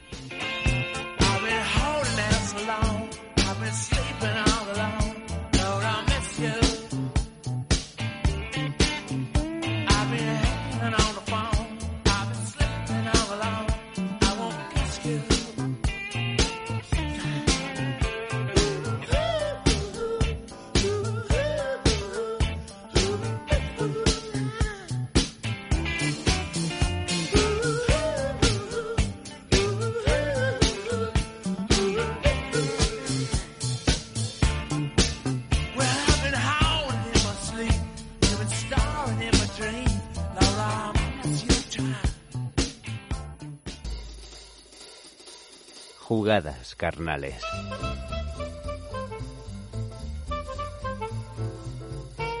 Venga, pues vale. Abriros bien de orejillas, que empiezan las jugadas carnales de sexo. Buenísimas noches nuevas y buenísimos juguetes, complementos y accesorios eróticos nuevos que nos gusta traer a estos minutos de sexo para celebrar su existencia y, ¿por qué no?, para dejarnos inspirar por sus formas, por sus maneras, por sus utilidades carnales. Así que buenísimas noches y esperemos que buenísimas jugadas en esta ocasión eh, con aquello que algunos eh, siguen llamando la puerta de atrás y que otros llamamos el esfínter anal o el recto, puesto que esa es la herramienta carnal que va a protagonizar eh, la noche de hoy o las jugadas carnales de hoy. Un plug anal, eso sí, un plug anal algo singular. Herramienta carnal. Singular porque es bastante grandote, tiene un ancho máximo de unos tres dedos, podríamos decir, ¿no? Eh, de tres dedos míos, que son bastante anchotes. Y singular por su ergonomía también, que ofrece, pues bueno, más allá de su ancho máximo de 5,5 centímetros, es lo que puede medir mis tres dedos más o menos. Eh, más allá de eso, tiene una especie de tetina en su punta, una especie de estrechamiento muy marcado de un grosor parecido a mi dedo meñique que va a facilitar enormemente no solo su inserción, sino sobre todo la relajación del esfínter anal, atendiendo a determinados trucos, ¿no? A- o, a, o a trucos eh, muy, muy claros de entender para no forzar el esfínter anal. Tiene una longitud de 11,5 centímetros y en su forma a veces pues nos recuerda a un chupete, ¿no? Puesto que tiene un tirador en la base y eh, tiene esa especie de estrechamiento, ensanchamiento y otra vez estrechamiento. Es como un plug anal, pero ya os digo, con forma un poco de, melón chiquitín y en cuyo extremo pues eh, amanece una especie de tetina, ¿no? Eh, este pop plug grande de silicona eh, pues está perfectamente preparado para respetar nuestras mucosas puesto que es un material perfectamente compatible con nuestras interioridades. Eso sí recordad tenemos que utilizar un lubricante a base de agua siempre puesto que otro tipo de formulaciones podrían atentar contra la integridad de nuestro plug anal grande de silicona llamado pop Anatomía carnal. Bueno, ¿y qué anatomías carnales vemos afectadas más allá de nuestro cerebro? Que por supuesto, con este pop plug grande de silicona. Pensaremos eh, en la puerta de atrás como una unidad, pero si nos dedicamos a imaginarla como un grupo de unidades, encontraremos que con este eh, plug aparentemente tan grandote y contundente podemos estimular el esfínter únicamente, sin pasar a mayores. A mayores. Descubriremos que también podemos estimular el recto siempre y cuando nuestro esfínter anal sea capaz de dilatarse hasta esos casi 5,5 centímetros de ancho máximo que tiene. También descubriremos afectaciones más o menos directas sobre la próstata de los chicos y también descubriremos afectaciones en áreas perianales, en los alrededores del propio esfínter, sobre todo si lo introducimos al completo, aprovechando el estrechamiento que hay justo inmediatamente después de la base, para que una vez tengamos el plug dentro, aunque sintamos el recto expandido, pues no, no notemos el esfínter anal muy dilatado. Y por último también podríamos hablar de la vagina, puesto que es un plug eh, con un ancho considerable y perfectamente capaz de generar esa sensación de estrechamiento en la vagina al verse ligeramente afectado ese tabique eh, anovaginal o vaginoanal, ¿no? Esa especie de tabique de piel que separa el espacio del recto y del de la vagina propiamente dicho. Jugada carnal. Bueno, una de ellas, al esfínter, como os decía, apoyando el chiquitín, el, pequeño pezoncito que ofrece este pop plug antes de ensancharse hasta los 5 centímetros, ¿no? Allí podemos detenernos posándolo y utilizando el pequeño pezón para estimular el centro del esfínter y con pequeños bailes, movimientos circulares, sin hacer excesiva presión, ir acariciando eh, tanto la cara más interna de esa especie de músculo con forma de donuts como las partes más externas, ¿no?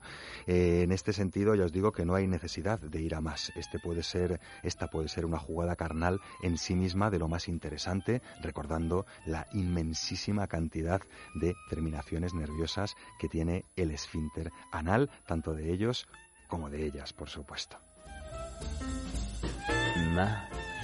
Claro que sí, podemos ir a más y con la calma suficiente, pues eh, ir haciendo pequeños juegos de presión combinados en, con movimientos circulares. Está muy mal visto eso de forzar el esfínter anal y sobre todo es muy doloroso y hasta peligroso. Así que es el propio esfínter el que tendrá que irse relajando hasta alcanzar esos, eh, ya os digo, 5,5 centímetros, casi 3 dedos de ancho máximo, si es que lo dejamos hasta la mitad porque si nos vamos hasta el fondo volverá a estrecharse hasta apenas un centímetro y medio. ¿eh? Muchísimo más, eh, por ejemplo, dejándolo dentro, ya no simplemente jugando a introducirlo parcialmente hasta la mitad, sino dejándolo dentro y dedicándonos a otros menesteres, puesto que se va a quedar perfectamente acoplado a nuestros interiores, sintiendo ese volumen considerable dentro del recto, pero sin salirse hasta que no hagamos eh, un ejercicio de extracción del propio dildo. En esa dinámica, ya os digo que hay chicos que ven sus áreas prostáticas bastante afectadas, la zona del recto más cercana a la próstata, y hay chicas que sienten su espacio vaginal pues más constreñido, podríamos decir. Más. También tenemos más posibilidades carnales con juegos directos de entrada y salida hasta el fondo y extracción, siempre y cuando haya el lubricante adecuado y siempre y cuando haya la relajación del esfínter adecuada. En esas dinámicas hay juguetones y juguetonas que disfrutan pues observando el espacio del esfínter anal más dilatado de lo habitual. Es una práctica pues no muy común, pero sí que celebrada por algunas personas que aprovechan ese tiempo de contracción de nuevo del músculo para ir estimulando por áreas de alrededores o por áreas genitales, por ejemplo. Más. Y mucho más en vuestra imaginación y en vuestro sentido común, que ya os digo, este pop plug grande puede que no sirva para todos los esfínteres anales y para todas las sensibilidades, pero siempre existen sus dos hermanitos pequeños, así que puede que sea alguno de ellos el que os interese antes de pasar a estos mayores, o no, vaya usted a saber. Más. Y mucho más en Amantis, claro que sí, hay que reconocérselo, que es esa tienda erótica donde encontraréis este pop plug grande de silicona, este plug anal tan singular y donde encontraréis eh, pues infinidad de otras herramientas carnales, juguetes, complementos, accesorios, lubricantes, libros, películas, un sinfín de posibilidades para estimular vuestro cuerpo y vuestra mente, por supuesto y un sinfín de posibilidades para conseguir juguetes, herramientas carnales a cero euros participando en el concurso Amantis de la semana. No os olvidéis de consultar nuestras redes sociales, nuestros perfiles de Facebook es sexo o el de Twitter es sexo radio. Allí encontraréis la pregunta de la semana y no tenéis más que contestarla con un sí o con un no. Entre todas las respuestas acertadas, pues una de ellas se llevará un completísimo y generosísimo lote de herramientas carnales cortesía Amantis. Anatomía. Pensamiento carnal.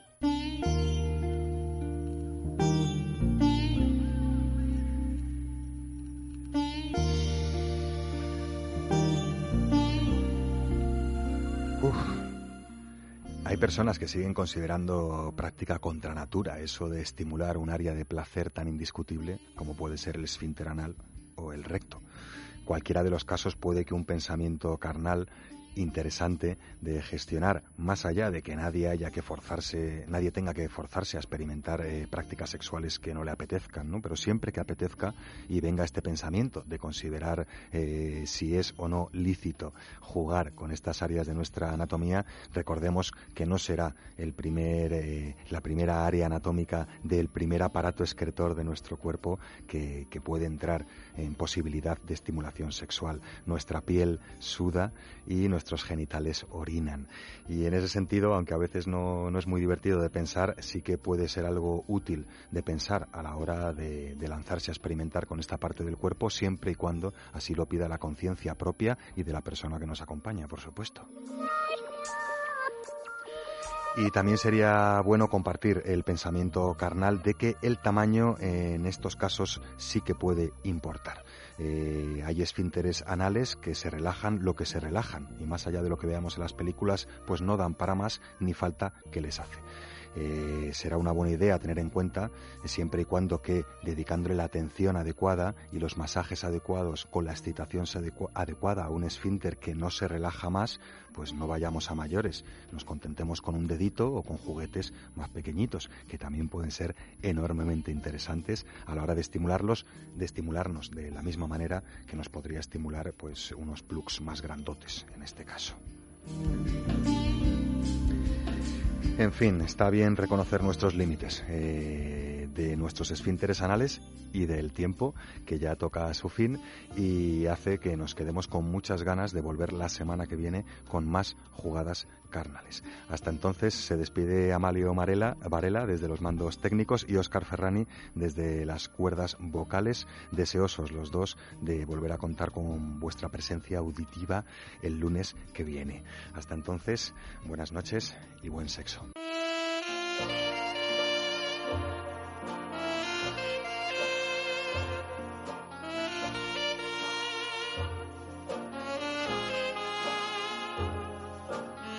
Andresón, buenas noches. Muy buenas. ¿Cómo estás? Muy bien, porque además hoy tenemos algo muy bonito. ¿no? Tenemos algo muy bonito hoy, tenemos Sí. algo muy bonito, claro que sí. Hoy no vamos a discutir si nos gusta o no una película. No, No, hoy vamos a hoy vamos a tener una entrevista, que es un formato Sí. nada habitual en este espacio. No, alguna vez lo hemos tenido, ¿verdad? Poco, alguna, pero contadas, poco, contadas, poco. contadas Contadas, porque los protagonistas, hola Eva, Hola Andrés. que no te ha saludado, yo, yo, ella claro, sí. es como nos ella te llevamos ha aquí saludado más antes. tiempo, quieras que no. Claro, sí, es lo que suele pasar. Pero bueno, a lo que iba. Yo creo que es un libro estupendo eh, que a mí me sorprendió cuando me lo mandó Notorious, que es eh, la editorial de, de este libro.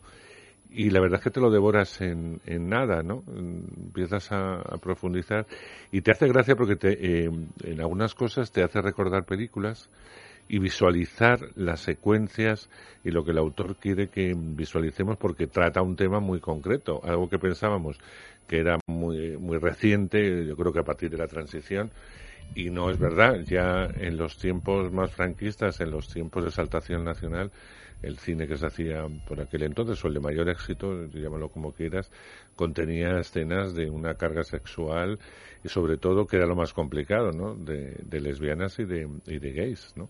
Estamos hablando de Violetas de España, eh, su, con un subtítulo Gays y lesbianas en el cine de Franco, escrito por Alejandro Melero, editado por Notorious, gran editorial que nos ha dado notabilísimas alegrías. Muchas satisfacciones, y tenemos aquí a su autor, Alejandro. Buenas Hola, noches. buenas noches. ¿Cómo estás? Muy bien, encantado de estar aquí con vosotros. Bueno, encantadas de, de tenerte aquí para hablar de este libro que además pues nos viene al pelo para la temática del programa. Nosotros hablamos de sexo aquí y bueno, pues eh, de género también, por, Ujú. por lo tanto, ¿no? Así es que... No sé por qué os escucho, entonces. ¿Nos escuchas? Ahora os estaba escuchando y es como estar en casa. Claro, igual. si me distraigo es por eso, ¿eh? Es que me- Porque piensas que estás Pienso que estoy oyendo en la solo. cama tumbado. bueno, ¿por qué? Es, que- pregunta obligada, ¿por qué se te... Me imagino que debes de ser un apasionado de, de cine, obviamente, Sí. pero ¿por qué se te ocurre concretamente centrarte en escribir sobre este tema, no? Porque es algo de lo que, que se ha abordado yo Sí, bueno, pues muy, muy poco, poco, muy poco. O, o de un modo quizá, bueno, liviano, ¿no? Porque aquí realmente esto es casi un manual de... Sí, yo creo que a lo mejor esa fue la razón, que, que, que pensaba que había poco escrito sobre, eh, en general sobre el cine español, la historia del cine español. Yo trabajo en la Universidad Carlos III en el Departamento de Periodismo, Comunicación y Audiovisual. Estudiamos mucho la historia del cine español y es verdad que eh, se escribe mucho, no digo que seamos los únicos, pero todavía no conocemos bien nuestro cine, sobre todo el cine de antes de la democracia. Se ha denostado mucho, se ha pensado que era eh, pues esto, las películas de cine de barrio, las películas. Y es un cine riquísimo, con unos actores maravillosos que ya lo quisieran en otras industrias. Y yo lo reivindico mucho. Y en concreto la parte de gays y lesbianas creo que era muy desconocida. Y siempre me llamó mucho la atención y, y dediqué bastante tiempo a, a- a investigarlo. Empezando por, por el inicio, de alguna forma te vas a, a esas películas que yo hablaba de exaltación nacional, de, pues raza, la legión, etcétera. Y a mí me llama la atención que, claro, que observándola eh, en ese tono machista de exal- de exaltación Ujú. y tal, hay muchos puntos eh, que yo no sé si los propios directores, tú tampoco lo, lo defines, eh, está así, lo miras así, lo ves así, Mm. quisieron incluir eh, Es- este tipo de es cosas. difícil pero saberlo, sí. Es difícil saberlo, pero que evidentemente es, eh, es gay y Sí. es un comportamiento muy gay en muchos momentos donde la mujer tiene un, no un protagonismo ni, ni un secundario, casi ni aparece, es una Mm. excusa para exaltar la amistad siempre entre hombres, el roce, el cariño, en fin, un Se poco besan, se lo que- acarician, sí, se- sí. Y de se una dicen lo que se quiere. De una forma natural que nadie, eh, por lo menos nadie, había observado como tal, o lo había escrito, lo había dicho en voz alta, ¿no? Mm. Y tú eres uno de los primeros que lo dice a través de... Bueno, sí de que este sabemos que, que grandes directores, por ejemplo, has dicho a Mila Legión de Juan de Orduña, Sí. que él era, él era gay, su guionista era gay, entonces es, es fácil saber intuir o imaginar, ¿no? Viendo que estas imágenes pues venían de gente que es de otra época, ¿no? Estamos hablando, de- en, este caso en concreto, cine que tiene 70, 80 años, Mm. otra mentalidad, ni siquiera existía la palabra gay, Mm. como lo utilizamos hoy. Pero bueno, había hombres que sentían deseo por hombres y que Bueno, sacaban... todo porque además era un delito. Era un delito, Porque claro. ahora era- mismo puedes estar más o menos a favor, pero aquí en un momento dado fue un delito con Sí, pena, sí, sí. con serias penas. Sí, sí. Bueno, de hecho, incluso la representación, mostrarlo, era ilegal. ¿no? Una parte del libro es la censura. Eh, me fui al archivo de Alcalá porque tenemos la suerte de que conservamos los archivos de, de- si nos comparamos con otras dictaduras lo quemaban todo, lo destruían todo nosotros conservamos mu- muchísimo material Tal vez porque no estaba esa conciencia de dictadura, ¿no? Que es una de las cosas más, más curiosas, ¿no? Yo, cuando he presentado este libro o- o- o en conferencias con, con compañeros de otras universidades de Chile, de Hungría, me dicen qué suerte tener este material porque nosotros lo tenemos todo perdido. Sin embargo, yo también lamento que, que casi que no lo exploramos, ¿no? Hay incluso me da culpa como investigador. eh, em, no haber empezado antes, no sé, porque es tanto material. Entonces, es- eso era ilegal. O sea, esto a los censores, si lo detectaban, pues en principio lo prohibían, pero aún así siempre había un margen de maniobra y siempre en el libro, pues saco películas que se saltaban la censura de alguna manera. A mí me parece muy curioso toda la evolución que haces del rol que ha ido desempeñando la homosexualidad, ya fuera masculina o femenina, a lo largo de la historia hasta la muerte de Franco, más o menos, que es donde te quedas. Bueno, la transición, ¿no? La tocas Mm. así mm, Sí, someramente sí, hasta hasta lo de la 75, sí. iglesia, que es con lo que terminas. Y cómo en algún, en algún momento la censura eh, incluso prefería que, que en un momento dado, ya no sé si en los años 60 o 70, prefería dejar pasar imágenes de homosexualidad con tal de que, de que otras quedaran más o menos veladas, Sí, ¿no? sí.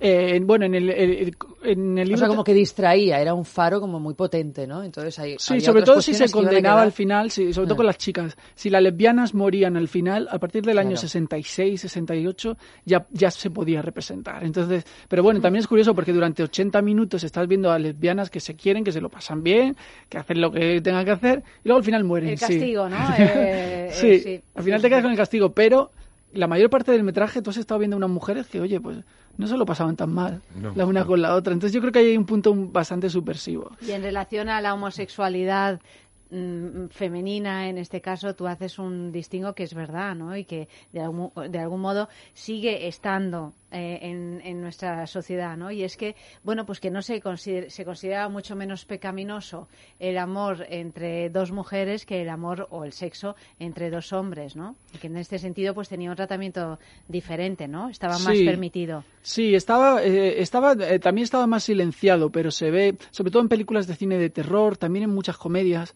eh, y luego ya cuando a partir de los 70 empieza el cine más erótico o, lo- o las películas policíacas, pero que en el fondo eran eh, muy eróticas, se permite eh, el sexo entre mujeres, incluso mujeres casadas con hombres, pero lo que hoy podríamos llamar una cierta bisexualidad, eh, pero que tienen pues eh, su amante, eso era, era, además era bastante habitual.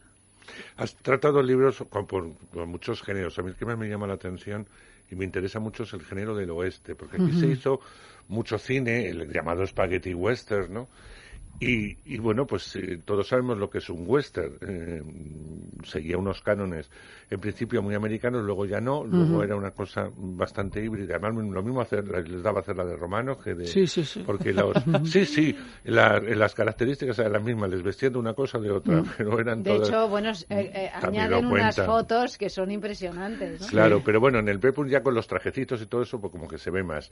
Pero en el western, eh, que es un género muy masculino, por otro lado, era difícil porque ni los- ni los americanos eh, Mm. eh, se atrevían a tocar ese acuerdo, tema y, y nosotros, vamos, nosotros, las coproducciones entre España e Italia, Sí. evidentemente se trataron y, hubo, y cuentas el caso además de una muy mutilada, muy cortada, Mm. etcétera, una de las, eh, de las Sí, hay algunos títulos que son, son muy curiosos. Esta Oro Maldito que tú dices, Mm. eh, a pesar de que fue muy mutilada, es una película completamente gay. Que hay, hay una, hay uno, Donde el malo además era gay. el malo que casi todos los personajes son gays. Hay una violación a un jovencito, hay una banda de, de vaqueros, pistoleros eh, gays, hay unos planos que son tremendos. Sí, sí, sí. Sí, esa película además es española. eh, bueno, es coproducción con Italia, Sí, pero es, Italia, es pero es española, española. graba en España. Eh, y luego hay algunas que son solo españolas. Eh, hay una que se llama, tiene un título muy gracioso, El puro llega, se sienta, espera y dispara, Dispara. que tiene un beso entre dos hombres, Mm. un beso bastante apasionado, que es, es- y además ese no se cortó, se cortó, pero con estas cosas de la, de la, de la censura y del caos que había, a pesar de estar prohibido, se, se distribuyó. se Sí, exhibió. esto pasaba bastante. Pero es curioso, en un género. Eh, sí, un parte- género completamente de macho. De machos, él, no lo O esperas. sea, Sí, claro, pero no- fíjate que la gente, por ejemplo, en el primer título que citaba Alejandro, eh, iba a ver un western normal. Cuando reflexionas sobre el western, te das cuenta lo que es la pandilla de malos, lo que era el malo, Sí. algunas de las frases que dice que son totalmente Mm. eh, gays y casi sados, ¿no? Decir, tú vas a ser el premio y todo esto. Y Sí. eso pasó con una naturalidad eh, pasmosa. Por mucho corte que hubiese, los diálogos pasaron íntegros. Sí, sí. Pasaba en Hollywood, hay grande, pero poco. Poco, hay grande, hay grande western. ¿Cuál es este en el que Montgomery Cliff tiene esta escena y dice, me enseñas tu arma y yo te enseño la mía? Río Bravo. Río Bravo. No, pero es que Sí, el ahora- western está lleno. Si uno lo quiere ver, también tú lo abordas en el libro. Pero si quieres ver el tema del western como una especie de código eh, no descifrado de proposiciones gays, vamos, sí, pero eran mucho, o sea, los, americanos pelis. han hecho algo. Los americanos, lo- sobre todo, Lo hablo. que dice es un poco más ambiguo, pero en el caso Exacto. concreto que tratamos, que es español, es que era muy claro. Era muy concreto y era buscado. sí. Era buscado, no Sí. era. mm, No, no, no, no iban con doble filo. Puede que la- les cortasen planos, secuencias, la Mm. violación la cortasen, diesen a entenderla, todo lo que tú Ujú. quieras. Pero es que las cosas sucedían y lo decían. Y a mí eso me llamó, me llamó mucho la atención. Porque yo no soy muy aficionado al género de- del western en general. O sea, me da igual que es americano que, que spaghetti western. Pero, mm, claro, revisando algunas que nos hemos tragado en sesiones dobles, al menos yo, dices, pues es verdad, o sea, tiene todo, todo eso, porque el Pepul siempre ha estado un poco ahí. Además, yo creo que Claro, el cine hubo- romano sí se asociaba más. Claro, eh. hubo un momento en que Terence Moix, en, en sus Mm. libros, en sus conversaciones, eh, en tal, pues hizo una glosa tremenda del, del Pepul, que es la película de romanos, por si alguno no, para no, no irnos a lo que es el género. Pues él ya hizo una saltación, como él le ponía las falditas, como iba a Bueno, es que van vestidos de una manera Claro, muy pero ella hizo esa ¿no? y Sí. nos hizo reflexionar sobre todo ese cine de romanos absurdo, porque es el, el cine más absurdo que hemos hecho en España, era el de romanos. Son comedias Son realmente. comedias, Vistas hoy, sí. son comedias. Todo muy exagerado, con actores llevados al límite, pero da igual. A él lo que le ponía es ver tanta faldita. Y lo contaba porque decía, o sea, él ya reivindicó que era un cine eminentemente gay.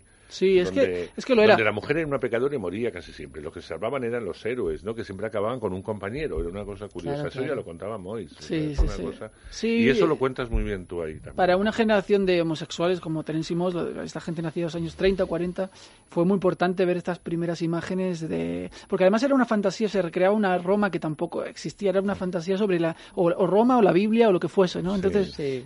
La falda, la falda. La falda La y falda. Sodoma y entonces era todo una cosa como muy lúdico. Yo, yo en realidad, mm, a mí lo que más me ha interesado es lo de la frase en la que tú te preguntas si la obra de Buñuel es homófoba o no. Ah, sí, sí, sí. Pero es que antes he encontrado No, una... de Buñuel es muy cuando- muy interesante. A mí me ha y es gustado... homófobo, eso Sí, está claro. bueno, claro, y si pensaba, yo nunca lo, yo la verdad es que nunca me lo había planteado, ¿eh? Sí. Sí, que sabía de las desavenencias entre Buñuel, incluso de los desprecios entre Buñuel y García Lorca, Mm. pero, pero no sabía, nunca me había planteado lo de su obra, pero yo quiero leer una cita de José María García Escudero a propósito de lo que hablábamos antes del lesbianismo, que mm, fue dos veces director general de cinematografía y un gran defensor de la censura, sobre todo con vistas a lo, a lo lésbico, ¿no? Porque, según cita Alejandro en el libro, decía José María García Escudero que había que censurar las escenas lésbicas para evitar películas que, como una de Vicente Aranda, llegue a presentar a las mujeres el lesbianismo como el medio más eficaz de sacudirse la dominación masculina no dependiendo para nada de los hombres. Claro. O sea, era como una especie de vía de escape. Es como que no te gusta cómo te trata un marido, pues mira, tienes dos opciones. Una te metes a monja y otra te metes a lesbiana. Exactamente. O sea que Pero es no que era tienes- así, Sí, me ha parecido graciosísimo. Se dan muchas paradojas. Graciosísimo y aterrador, ¿no? No, bueno, aterrador. Bueno, pero sí, como, sí, claro, como estas cosas tragicómicas que ahora las ves y dices, no, pero es que claro, esto de- debía de ser esta lógica eh, de Ionesco, ¿no? Sí, De- es una, la dice, lógica no, del absurdo, exacto. Claro. Sí, sí, sí. Pero Eh, eso está muy bien contado. Pasa también mucho con la comedia, cuando a partir de los años 70, de, de, eh, No desearás al vecino el quinto, que fue un bombazo Sí, inimaginable. eh, La vio, bueno, todo el mundo la vio en algún momento esa Película, película. que al principio mm, nadie quería producirla, o sea, eso fue una... No, y de hecho se estrenó y no gustó, y, no fue gustó, al final el boca a boca. Fue... Sí, fue el cine en provincias, de alguna forma. Decía, luego o sea, en el libro dices que la vieron cuatro millones de personas en un momento donde, bueno, cuando ya Sí, se hizo sí, famosa, sí. en un momento donde había un censo de 34 millones. Claro. No, no, y se Mm. creó, lo que es peor, se creó un subgénero. Claro, porque claro. el vecino hizo que luego se, se hicieran muchas copias. A mí me hubiera gustado porque creo que hubo un- la versión italiana era distinta. Creo que tenía otro tono donde Jan Sorel, por ejemplo, tenía más protagonista Sí. de Irán de Fustenberg que el propio Holanda, Sí. ¿no? Y creo que la película tenía otro tono, se montó de Sí, era, forma. era también una coproducción. Yo Entonces, no la he visto, no Sí, yo sí la vi. Eh, claro, aquí el protagonista, Alfredo Landa, en Italia eran eh, los actores, bueno, él era francés, pero el, el actor que... Sí, eh, pero es- trabajó mucho, Sorel trabajó Sí, mucho sí, sí, era una estrella allí. entonces, y aquí también. Eh, y es verdad, entonces el personaje del que finge ser mariquita, que es Alfredo Landa, tenía, me- tenía menos peso. Allí no tuvo tanto éxito como aquí. Mm. Pero es curioso como incluso las dobles versiones no solamente eran, que es otro capítulo muy importante, lo de las dobles versiones, que también en un momento se dio, cómo se, se exhibía aquí, cómo se intentaba tolerar eh, una serie de desnudos o de escenas más explícitas en, Mm. en- en el extranjero, ¿no? Y cómo la censura a veces se adelantaba y no dejaba filmar las dobles versiones que digo yo que las seguían haciendo porque no se iban a enterar, porque la película salía Sí. fuera y ellos no iban a ir a, no iban a, ir a verla Sí, fuera. pero es que es muy importante entender la idea del caos para entender sobre todo el, el final del franquismo. Entonces, eh, eh, tengo muchos casos que con el libro, películas que se prohibían pero se estrenaban igual. O películas que se permitía la versión extranjera, siempre y cuando fuera para el extranjero, pero se estrenaba en un cine de Santiago. Sí. La gente lo veía, lo, lo veía, se volvían locos. Y se iban todos entonces- en tropel a Santiago a ver esa película. Hasta que la prohibían. ¿Pero por qué? O sea, ¿por qué se estrenaban a pesar de la prohibición? Porque, porque nadie llevaba un control de nada. Se escapaba es, la copia. es lo que te digo, el caos es fundamental también para la censura. Eh, se prohíbe una película, están todos los informes de la censura y luego se estrenaba. Eh, ¿Qué ocurre en medio? que Ahí es difícil saberlo, ¿no? Al Pero final, bueno, esto ha generado un anecdotario, o sea, la censura en el franquismo no solo en el cine, sino eh, también en- Sí. en la literatura, en fin, en todas las artes ha generado una- un anecdotario infinito y también una manera, bueno, las ocurrencias para escaparse de la censura que a veces pues generaban unos productos todavía mejores de Más los delirantes, que más ¿no? delirantes y Mm. todavía más, Es que la más censura- increíbles de lo que pero tú dices aquí en la en la introducción a mí me gustaría saber un poco más de la censura porque se habla mu- mucho de ella pero no sabemos exactamente cómo funcionaba no tú dices que que los, los distintos sistemas jurídicos que perseguían la orientación sexual fueron primero la ley de vagos y maleantes que ya solo el nombre es, es una maravilla ¿no? años, Eh, y en el último lustro la de peligrosidad y rehabilitación eh, social. Eh, yo quería eh, saber, pues eso, o sea, cómo funcionaba esta censura, porque mm, estaban especialmente preocupados por la homosexualidad, eh, por lo que llamaban la presencia de invertidos Mm. en, el, en el cine como personajes, pero El pero adulterio, todo. el- sí. pero realmente, o sea, Bueno, ¿cuál era la manera ver, de, el- de controlar esto? El franquismo fue muy largo, entonces hubo muchas legislaciones Fases, para la sí. censura, muchas fases, a veces más permisiva, a veces menos permisiva. Eh, entonces, eh, l- un poco resumiéndolo, ¿no? Porque es difícil. Había distintas fases. Primero se presentaba el guion y entonces se tenía que aprobar.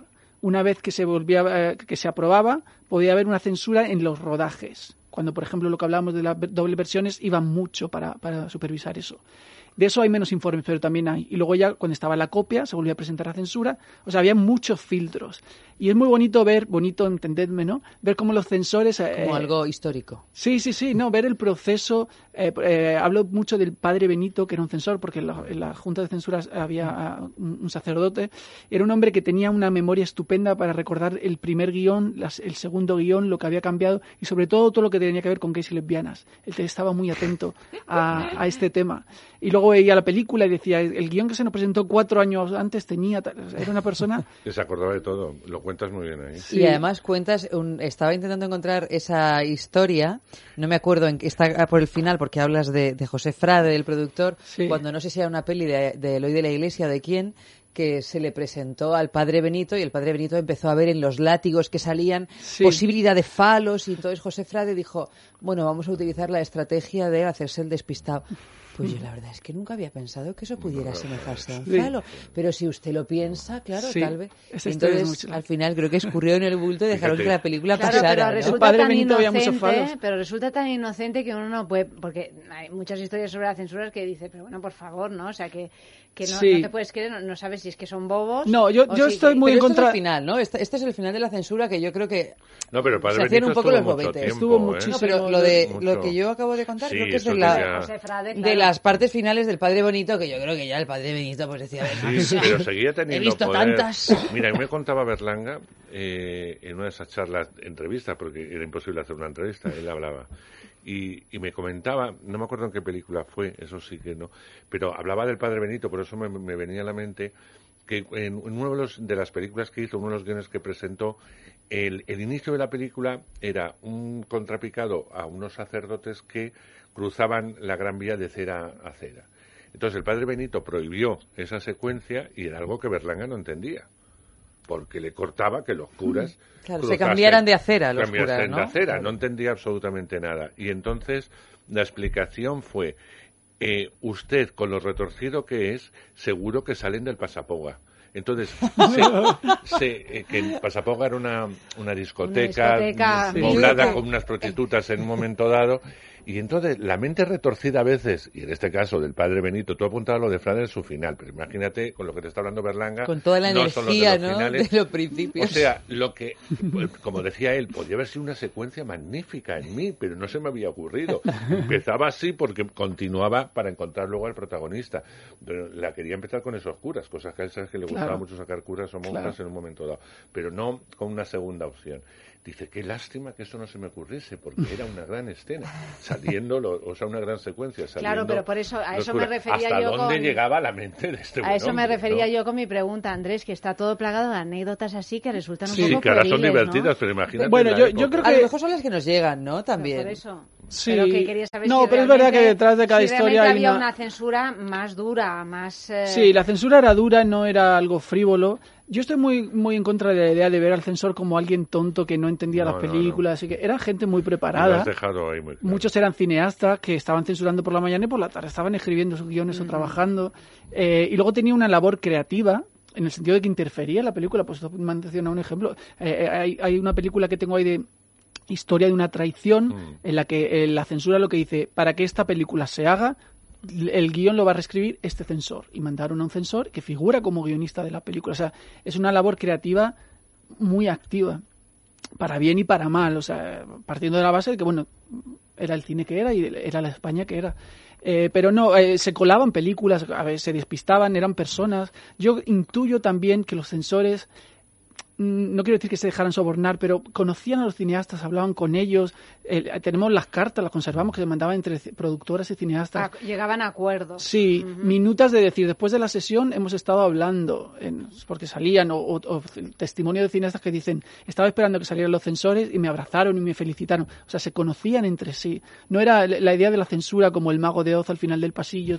Eso yo creo que no era así. Era, eh, y luego somos España, entonces somos un país de de contactos, de gente que se conocía. La dictadura era oscura y era muy burocrática y era gente que se debía favores los unos a los otros. Gente que habían sido cineastas y luego no trabajaban y se metían ascensores y viceversa. Entonces, yo creo que también la explicación de muchas escenas de homosexualidad tienen que ver con una cierta permisividad eh, en ese sentido y con un, con un conocerse y decir, pues yo te lo paso a ti, tú me lo pasas a mí.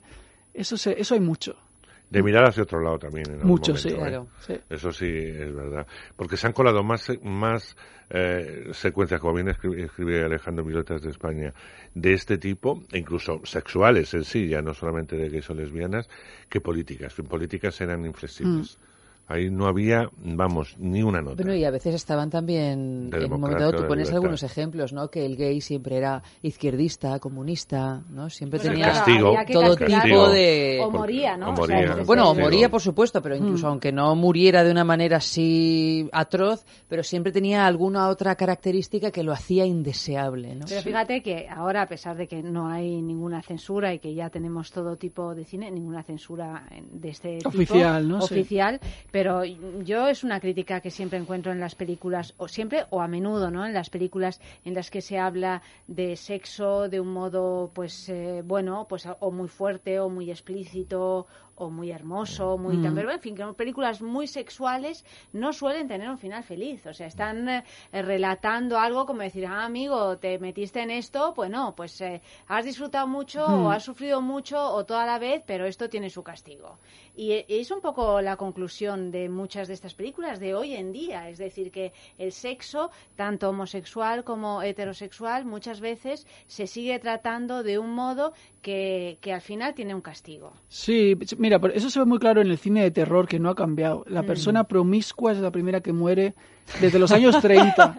Y incluso en cine que no tiene que ser en principio conservador, pero hay algo como en la narrativa del cine que empuja al, al castigo, ¿no? A la, eh, eso es verdad, sí, no tiene nada que ver ni con el cine del franquismo ni con... es No, algo como pero es universal. tremendo, es una cosa, mm, es un juicio moral, o Sí. sea, tú estás sirviendo un juicio Sí, sí que lo eh, es, sí sobre un, de- un determinado tipo de moralidad, ¿no? Mm. Y a mí me resulta indignante, digo, pero bueno, no, no Bueno, podremos es que tener es indignante, sexo es como una especie de castigo divino, claro, es como un castigo y, y que divino. vaya todo bien.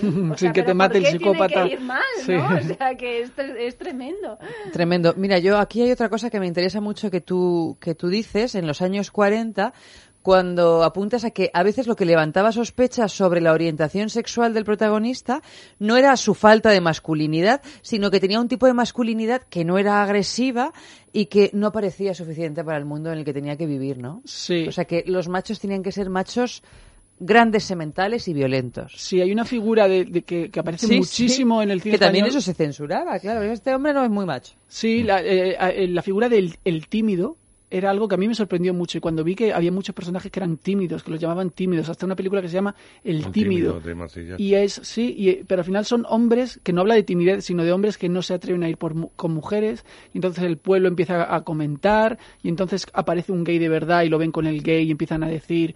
mm, Y, y, eh, la timidez como euf- eufemismo para, mm, para esto de falta de masculinidad, ¿no? Es algo que está, eh, yo creo que desde los 40 hasta, hasta casi el final.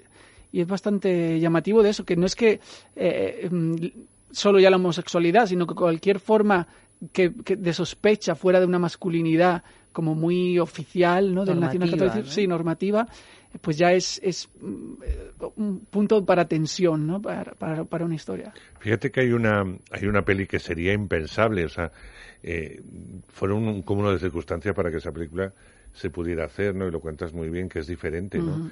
Diferente en el año que se estrena, en el año que se hace, el tema que cuenta.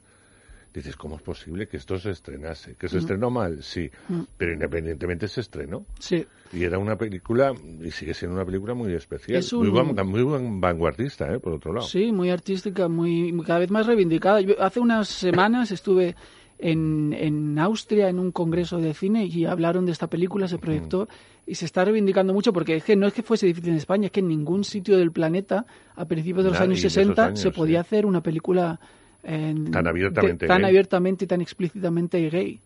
Eh, en el libro recojo el testimonio de Julia Gutiérrez Cava, que es la única Sí. o de las pocas personas que trabajó en la película que siguen, que siguen vivos.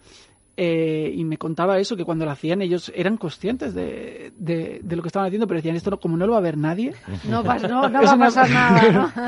y un poco acertaron porque la película se estrenó muy mal, Mal, muy fue tuvo una recepción como muy extraña, las críticas eran como... No se atrevían tampoco. No se porque era atrevían. Una película rara, una película rara, Sí. pero una película muy interesante. Es muy, muy interesante, pero es difícil de descifrar. Incluso yo me pregunto si un gay de la época que la viese, ¿cómo se sentiría? ¿no? Como- sentido identificado con o no. Hay, hay escenas muy claras de- del protagonista mirando a un obrero, el torso desnudo, musculado, y todo el tema de soy diferente y tiene una... no- O sea, eh, vista desde hoy no hay... pun- No hay, no hay Con el taladro, ¿no? Con el taladro. El obrero con el taladro. Sí, sí, pero está todo muy potenciado. O sea, que cómo pasó eso censura Mm. sin cortes, porque la película no se estrenó cortada, ¿eh? Viene, bueno, hay un capítulo entero dedicado a eso. es una pena que no podamos entrevistar a los censores y que nos contaran los vericuetos en los que ellos mismos se veían Ya, pero eso- inmersos, ¿no? Yo imagino que digan de lo que digo, digo, digo, Diego, yo Sí, estaba claro. marcado, era un trabajo, era- Sí, van a sí. justificar, Sí, yo sí, tampoco... sí. eh, no, son como los verdugos, ¿no? Hmm. Como, fíjate que bien lo contaba Berlanga, el verdugo, ¿no? Cómo justifica el pobre personaje de José Isbert, justifica su trabajo, ¿no? Pues eh, evidentemente Sí, los, aquí ocurre igual. los otros justificarían de alguna forma también su, su trabajo. Algunos disfrutarían con él y otros sería casi como una obligación. Mm. Y además dolorosa, como tú dices, porque conocerían a otros cineastas y tal, y tener que cortarles, pero tenían unas, unas directrices muy claras. La iglesia era la que mandaba. Bueno, tenemos un sexo en la calle, sabes que tenemos esta pequeña sección en la que preguntamos, hacemos alguna pregunta que tenga que ver con el eh, argumento que tratamos y hemos preguntado hoy eh, cuál es la mejor película gay.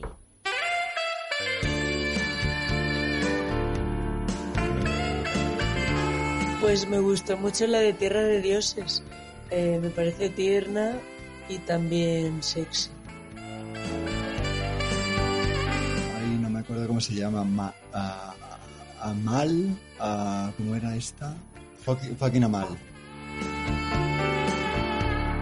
No veo películas que sean muy lésbicas.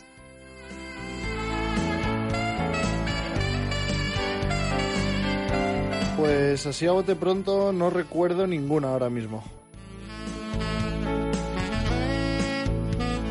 Pues la película gay que más me ha gustado a mí, pues La vida de Adele, de mujeres eh, lesbianas, y si no la de Brokeback Mountain, esta que era de dos chicos, pero no me acuerdo muy bien, pero sí me gustaron, la verdad. La mejor película gay, la verdad es que a mí no, no puedo decir ninguna porque no es algo que acostumbre a ver. No me excita. O sea, igual porque soy heterosexual, pues no, no me llama la atención ver a dos personas del mismo sexo manteniendo relaciones. Entonces, a la hora de elegir película, pues prefiero una en la que yo me pueda sentir identificada con lo que está pasando en la película. como aves precursoras de primavera.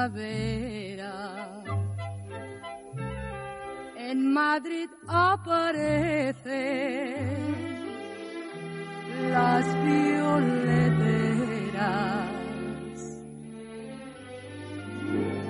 que pregonando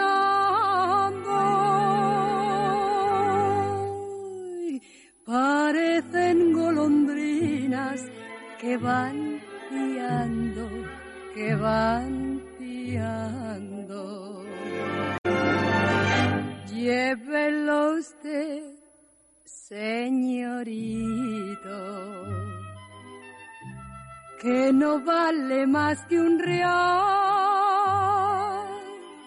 Cómpreme usted este ramito, cómpreme usted este ramito, a lucirlo en el ojal. Bueno, decir que el tema de esta... va, ¿eh? ¿Cómo te la sabes, la Las violetera? violeteras, sí, Es que es me una maravilla. esta canción. El tema de esta noche es basta de censuras. Podéis escribir en nuestro Twitter, arroba es sexo radio, o en el Facebook, en es sexo. El premio es un fin de semana en el famosísimo ya balneario de La Ermida. Si tecleáis www.balneariolahermida.com veréis qué hermosura de lugar. Seguid escribiendo mensajes que los vamos leyendo y el miércoles, el primer miércoles de cada mes, en Es la Mañana de Federico, a eso de las once y media, sabremos quién se lleva ese mara- maravilloso fin de semana. Y a propósito de la pregunta, pues de la mejor película gay, ¿cuál es para vosotros la mejor Bueno, película? yo primero quiero decir una cosa, es que a estas alturas de nuestra vida, Sí. que se tengan que decir que se- no me excita el cine gay o lésbico, dices, pero vamos a ver, yo voy a ver una película eh, en la que me puede tratar un hombre, un- puede ser una historia de amor en la que puede ser gay, de lesbiana, de, de mm, hombre y hombre, hombre como mujer, me da igual, es decir, eh, lo que quiero es ver una buena película. Y si me la cuentan, yo entro perfectamente en la historia. No voy ni a excitarme ni a nada de eso. Por eso está el porno. Si te excita, pues te vas a ver cine Bueno, porno. sobre todo porque si no es inexplicable el éxito de La Dama y el Vagabundo. Por ejemplo, ¿no? por Porque son ejemplo. dos perros que tienen una historia de amor y yo no creo que Bueno, nadie... Eva, a ver, a ver, que Ya. podemos pensar de todo. No, bueno, pero que me refiero que Claro. con esa Que lógica... mucho Claro, ¿no? o sea, feminismo por ahí. Es que Si me parece solo- de otro bueno, pues mundo. tal vez ha tenido mucho éxito porque la gente le excita sobremanera el tema de- del sexo entre animales es o con que- animales, porque es que si no...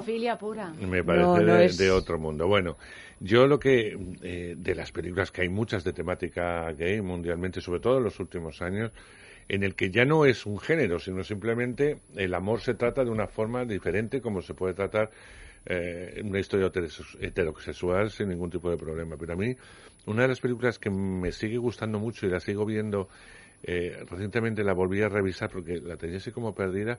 Me encanta mi hermosa lavandería. Es una Ay, película sí, con Daniel Day-Lewis, estupenda, con una historia de amor fantástica, interracial, gay, tan complicada. Si ya para los hindúes es complicado el amor en sí, la elección de, de tu propia pareja, elegir además a un blanco pasado de tuerca, como era el personaje de Daniel Day-Lewis, era todavía más complicado. Y era tan hermosa, ¿no? Que a mí me, mm, sigue siendo una película estupenda. Y dentro de los clásicos, pues Maurice sigue siendo una película clásica. Eh, a mí me gustan mucho más, por ejemplo, que Brubac Mountain, ¿no? Dentro que Brubac me gustó en su momento y la que apuntaban, que me parece una película maravillosa que seguimos recomendando desde aquí, es Tierra de Dioses. Que está es- ahora, que se acaba de estrenar. es una Sí, es película estupenda. maravillosa. Estupenda, o sea, estupenda. independientemente de lo que trata, porque es una historia de superación, es una historia de amor que puede ocurrir perfectamente entre un hombre y una mujer, entre dos mujeres o entre dos hombres, da igual. No es en sí el sexo, sino lo que cuenta. Eso es una gran historia. Y es una historia de cine, ¿no? Y eso, sí- eso a mí me gusta mucho. Por eso yo creo que ya no tiene que ser un género, tienen que, eh, afortunadamente empiezan a llegar películas como va a ser esta semana La herida, que nosotros intentaremos tratarla ya la semana que viene, en la que te cuenta una tradición sudafricana envuelta además en una historia de amor entre negros en, Sudáfrica, que es algo, pues, en África, impensable que se pudiera eh, contar con todos los problemas que ha tenido, precisamente por contar, más que por contar la historia de amor, por contar eh, uno de los rituales eh, que se hacen y que está prohibido hablar de ello, ¿no? Eh, y ha sido censurada en muchos países y la han amenazado de, la han amenazado de muerte.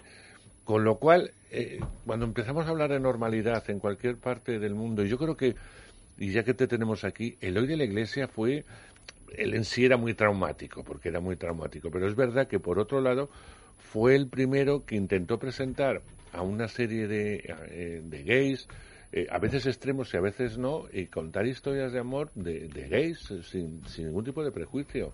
Sí. Y yo creo que fue un adelantado a su época, Sin no duda. solamente en España, sino en Europa. Sí, sí, sin Antes duda. que en- Fassbender, o no más o menos por, por el estilo. Sí, ¿no? en muchos sentidos antes. Eh, no, él es el pionero, es el que abrió las compuertas para que después pudieran llegar Almodóvar y para que pu- después pudiera llegar el, el cine libre que hemos tenido en nuestra democracia. Pero es que lo de la Iglesia, en el año 70, él, él empezó a hacer en el 69, ya estaba haciendo películas. En el 70 ya sacaba gays, sacaba es- lesbianas. Eh, todo su, es, es un director mm, interesantísimo. Yo, la película Los placeres ocultos de Eloy de la Iglesia, Ujú. del La tratamos aquí. 76. Sí, ah, sí. sí. La tratamos, sí. En este Hablamos, programa. hablamos de ella, sí, es, sí, sí. es otro milagro que esa película se hiciera. Es de las últimas películas secuestradas por el franquismo, cuando las prohibían Estrenó dos años más tarde, ¿no? Se Un estrenó el 76 o 77, ahora no sé Sí, decirte, pero bueno. dos pues- años yo creo que Sí, estuvo. tuvo, claro, estuvo, estuvo retenida. Pero él no dijo que no se cortaba nada y no se cortó Exactamente, nada. sí. Y Pero se tú también hablas la de, que la censura se quedó, ya en la parte final del libro, cuando se lo dedicas a Eloy de la Iglesia, se quedó un tanto contrariada al ver las maneras de Eloy de la Iglesia como tan evidentes, ¿no? Que Sí, estaban acostumbrados a tener que estar descifrando dónde estaba el guiño homosexual y en el caso de Eloy de la Iglesia Sí. no había que descifrar nada, lo cual les generaba cierto shock, ¿no? Sí, a los era- se habla mucho de Carlos Saura, de grandes cineastas, de Berlanga, de Rafael Azcona, cómo retaban a la censura y les ganaban impulsos, pero yo creo que nadie como Eloy de la Iglesia. Él sí que era el, el rebelde Un revulsivo. y era, era es que era intratable. Los informes de la censura sobre Eloy de la Iglesia son enormes Porque- y se ve el- al censor buscando el lenguaje para decir, ¿por dónde cojo esto? Para decir, para cortarlo, porque pues, entonces es, es una persona fundamental en, en nuestro cine. Mira, hablando de Berlanga y de Azcona, me ha hecho muchísima gracia cuando haces mención a Se vende un tranvía y hablas de la primera escena de cruising gay en el cine español. Esa es muy curiosa. Y esa es algo que si parpadeas no la ves, pero si estás atento, ya, ya hay gente que me ha dicho después del libro que la ha visto y que le gusta mucho más la película, porque van a, a- no es una escena bonita, van a, a unos urinarios y entonces era un lugar de encuentro, ¿no? Cuando era el sexo estaba prohibido y se ve ahí a unos hombres haciendo su, bueno, Sí. sus cositas. sus cositas. Pero lo sacaron. Sí, sí, Y eso está en la a- película. y lo llevan adelante. Lo que pasa es que era un plano, como dice él, tan rápido que los tensores estaban más preocupados por el lenguaje de Berlanga y Azcona que yo creo que por la, por la secuencia en sí, que no se dieron ni cuenta. Sí. Estoy convencido de. Y Alejandra, de en eso. relación a la homofobia que decíamos antes, por De ejemplo, Buñuel, que, de, que cuentas de, de Buñuel, además con unos datos muy concretos, yo pensaba al leer ese capítulo que, que en realidad, bueno, pues te choca en Buñuel porque fue un, un, un director tan extraordinario Mm. ¿no? y tan libre en todas sus Sí, sí. propuestas y tan innovador que, claro, en ningún momento uno piensa en la posibilidad de que, de que fuese una persona homófoba. Pero, pero luego, realmente, cuando terminé el capítulo, dije, bueno, pero realmente muchísimos directores de esa época Sí. lo serían, ¿no? Porque, Claro, es porque otra era generación una ideología imperante, no, Mm. no, no había una educación. En lo normal sentido, era ¿no? ser homófobo, digamos, o lo Sí. más común, ¿no? Después ya han llegado ideas y revoluciones y liberaciones que entonces no existían. Eh, Luis Buñuel, yo vaya por delante, creo que es el mejor cineasta que ha habido. Nadie ha tenido su imaginación. Yo para escribir este libro hice una cosa que no he hecho nunca con ningún director y es que me vi todas sus películas por el orden en que las Ha hizo. Y yo le recomiendo a alguien si tiene tiempo de hacer ese experimento. Es, fue un viaje maravilloso por, la, por el universo de este hombre. Y, y- en ese proceso me fui dando cuenta de la obsesión que tenía con la homosexualidad. En casi todas hay alguna referencia, aunque sea una frase, Ujú. aunque sea un chistecito. En otras hay personajes más desarrollados. Y luego en su vida, en sus escritos, su autobiografía, las entrevistas que se mantienen de él. Tenía un hermano homosexual que le, que le obsesionó. Tenía mm, constantemente juegos, recuerdos, traumas sobre homosexualidad. Era un tema que estaba que muy presente en su vida. No, no es una idea mía, o sea, Ian Gibson y gente que ha trabajado mucho, Buñuel ya lo ha destacado. Entonces yo me, me centré mucho en ver cómo la idea de la homosexualidad, tanto masculina como femenina, pero sobre todo masculina, cómo había orbitado por, por el, universo de este hombre tan, tan genial, ¿no? Y luego está la figura de Lorca que, que fue fundamental en su vida. Y, y la relación entre Buñuel, Lorca, Dalí y la Claro. homosexualidad como un, un Con qué tema... displicencia habla de, Hmm. de esa, de esa parte, ¿no? De- Hmm. de Pero luego le quería, por otro lado. Claro, Entonces, sí, sí. Tenía Sí, sí. esa dicotomía mental que era tremendo. En, Sí. en todas las personas que no quieren ver más allá de lo. Además, era aragonés y era muy bruto en ese sentido. ¿no? Sí, bueno, hay una anécdota que sobre lo bruto que era, que es lo que mejor explica.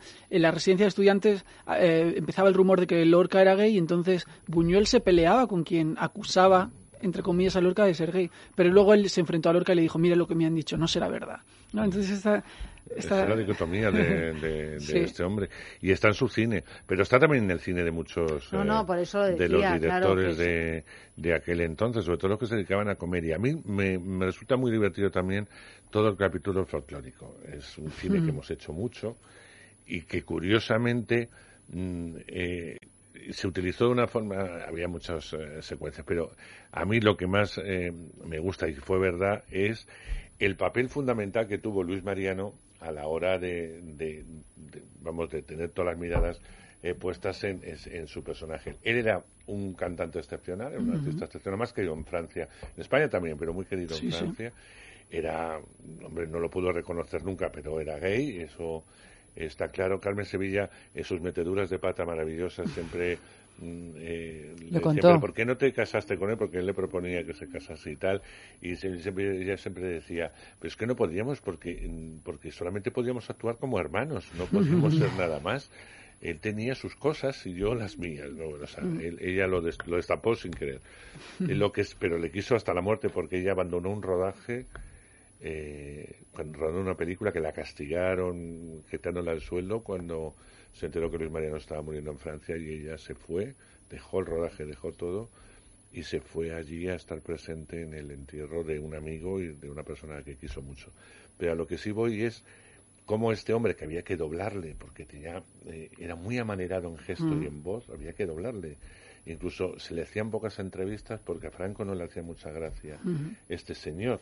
O sea, que cantaba muy bien y tal, pero mucha gracia no la hacía, porque mm, Sí, era una figura muy mariquita amanerada en una entre, época. entre Sí. comillas, subir al estrellato, y eso le sentaba como una patada. Por eso también hizo tan poco cine. Pero, sin embargo, eh, sus papeles, aunque se enamorase de una chica y tal, estaba claro por dónde iba. Sí. Cuando lo ves mejor en la película es cuando En ya se pone películas. su trajecito con y sus coletas y sus cosas, Sí. y sus pelucas. o sea, Cuando se deja ser. Cuando se deja ser. Cuando Ahí- se deja ser y en Aventuras del Barbero de. Sevilla, que es una de sus mejores películas de la Isla Baida, es cuando él está suelto. Y hay una pluma que es que ahora no. O sea, incluso hoy en día no vemos a nadie con tanta pluma. Sí, sí, y Eh, eso que se le doblaba en voz y en todo, ¿eh? Yo, de todas maneras, leyendo este libro, tengo que reconocer que he alucinado con la cantidad de películas de esa época que no he visto. O sea, que estoy completamente gustándome tantísimo el cine Mm. y siendo una persona que, que además me gustan especialmente las películas de esos años, ¿no? O sea, que, que no tengo ningún problema Pues te para estás verlas, perdiendo- Pero es un poco lo que tú decías Es que al principio, sí. ¿no? Que es una parte muy, muy prejuiciosa muy Pues prejuiciosa No, también, ¿eh? sí, sí, sí. A Yo, por pesar- ejemplo, tengo bastantes prejuicios a la hora... Leyendo este libro también me has despejado varios y me has hecho ver pues que hay un montón de prejuicios al respecto, ya no solo la manera de acceder a las películas, que también es un poco laberíntica, ¿no? Mm. Pero que hay determinadas películas tenemos- que también tienen una prensa alrededor. Ya, pero tenemos la gran suerte que primero, como apuntaba Alejandro, hay que verlo sin ningún tipo de prejuicio. Hay que situarlo en la época, Claro, en lo que se hacía en esa época. Luego, eh, solíamos ser bastante naturalistas en muchos momentos, y entonces las calles, las casas, eh, todo representaba muy bien la época en la que se vivió. Eh, yo siempre digo, las chicas de la Cruz Roja es, no, es un, no es una gran vía idealizada. Eh, porque los sitios donde se tomaban, donde se toman café las chicas, eh, las tiendas donde entraban, por donde paseaban y tal, eso existía en Madrid, o sea, no, no se hacían eh, decorar. La calesera, eh, que era un bar típico de la Gran Vía, una terraza típica, era como, como estaba. Pero a lo que a lo que yo iba, hay un programa en televisión magnífico que es de cine español que se emite todos los días Sí. y donde se está recuperando ya no solamente películas que podamos ten- tener más o menos en la memoria todos, sino películas de los años 30, 40 y 50, que son épocas que las tenemos más vacías, gracias en general a que todo ese cine pertenece a Enrique Cerezo, que lo ha remasterizado, eh, que lo estamos viendo con una calidad de imagen y de sonido que nunca pensábamos, porque es un trabajo que no ha hecho la Filmoteca. sí. Y eso es algo que, que yo reivindico mucho en, en Enrique. Es decir, eh, aquí todo el mundo es que si el presidente del Atlético, en el rollo del Atlético, en el rollo del Atlético. Pero yo creo que de alguna vez habrá que reconocer la labor que ha hecho este hombre. Eh, con el Recuperando cine. Es que Porque la filmoteca no tiene dinero para recuperar Mm. títulos, ni para Es que recuperar. es- estamos los viendo películas que no se han visto en, en 70 años de grandes Claro. directores como Edgar Neville. Como o- todos. Bueno, es que Son Neville, joyas. pero la Filmoteca sí ha hecho ciclos. Yo, por ejemplo, Edgar Sí, Neville lo he visto gracias pero con copias a la muy Filmoteca. malas. Si no, no, Mm. lo, no lo habría podido ver. Claro. Pero yo, me- yo me refiero también a ese, a ese fenómeno por el que hay algunos directores, pues yo que sé, Bardem, Berlanga o Edgar Sí. Neville, que están aceptados y que, y que de Pero algún luego hay modo otros, siguen hay otros muy y hay otros interesantes. que tú nombres aquí que no es tan fácil ver estas películas. Sí, no, muchas, o sea, son, muchas que- son casi Mira, imposibles. Yo el ya otro día de- vi una de- película por curiosidad, en- porque los lunes suelen ser películas de los años 30, incluso después de la guerra o muy justos, ¿no? Y vi una película porque me llamó la atención porque estaba interpretada por Celia Gámez, ¿no? Y yo a Celia Gámez, menos en Las Leandras con Rocío Durcal, no había visto nada de Celia Gómez en cine. Y la vi en los años de esplendor de Celia, ¿no? El tema era totalmente surrealista, pero a mí me, entusi- o sea, me enganchó desde el primer fotograma porque dices, una mujer que está harta del marido, que le va a poner los cuernos todo lo que pueda y lo que quiere es que mm, o la seduzca o que se muera. O sea, que no, no Sí, era... es- Rápteme temas- usted se llama, ¿no? Rápteme, sí, y, rápteme usted. Y es fantástica, porque dices, bueno, pues son pequeñas joyas. Sí, eh, y la momento, televisión pública está para eso realmente, y ¿no? eso Claro, está muy no, la bien. verdad, oye, es Por una labor se loable, está- ¿eh? Sí, sí. Se está recuperando todo, todo ese cine de, de los años 30-40, que a veces hemos hecho películas eh, estupendas. Había directores muy artesanos. A mí me parece que el cine de Rafael Gil, en su mayoría, es un cine fantástico porque era un gran artesano. Mm. Sobre todo esa época. Me interesa más Sí, que la sí. que luego le dio por hacer eh, novelas, adaptar novelas, que es donde menos me interesa él. Pero toda esa parte de esos directores de Pero en fin, que entonces, sabemos más de cine americano de los años decía- 30, Sí. 40, 50 que de cine Claro, español pero al porque, final, ¿no? Sí, porque no se exhibía y tiene que venir, que es como apuntaba Alejandro, televisión española, que es lo normal, y que proyecte esos títulos que me decía el propio Enrique, que curiosamente despiertan mucho interés en, en la gente, o, o en cinéfilos, o lo que tú quieras llamar, porque no son títulos, por eso televisión sigue programando, son en blanco y negro, años 30, 40. Bueno, pues la gente se sienta y los ve. Y a veces eh, es la película más vista de toda la semana con títulos más recientes porque van, y una van pregunta, por ¿esas películas décadas. van a salir al mercado del DVD? Algunas las ha sacado Enrique, digital? algunas las ha sacado remasterizadas. No, porque claro, Todas o sea, no las van a sacar porque no hay mercado. Claro. Porque la gente compra cada vez menos DVDs Claro, claro. para acercarse a tal. Sí. Pero yo que he podido, todo lo que ha sacado, todo lo que han sacado de esos años y tal, limpios y tal, con algunas, y de verdad que es una joya verlas en Blu-ray. Me parece inaudito poder ver mm, Nobleza Baturra en Blu-ray Mm. con un sonido estupendo. Mejor de lo que la verían en su momento En su momento y con una claro, fotografía eh, maravillosa. Es decir, poder ver ese tipo de cine. es Tenemos una otra maravilla. preguntita sobre el asunto que nos ocupa esta noche. La censura sobre la homosexualidad, ¿crees que sigue actuando hoy en día o pertenece ya a otros tiempos?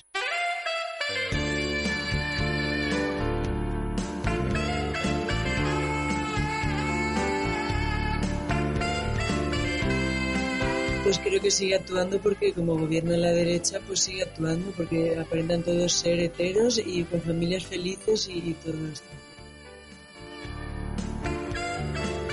Eh, sí, todavía queda mucho camino por recorrer.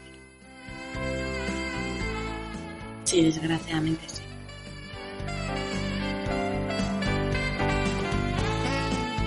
Creo que es un tema que está mejorando mucho en los últimos años, pero sigue estando presente. O sea, se siguen censurando ciertas cosas en televisión o muchas manifestaciones que vemos eh, que hay de personas gay que luego no se retransmiten o que no le dan la suficiente importancia y sigue estando presente la censura, obviamente. Creo que la censura a la homosexualidad sigue existiendo.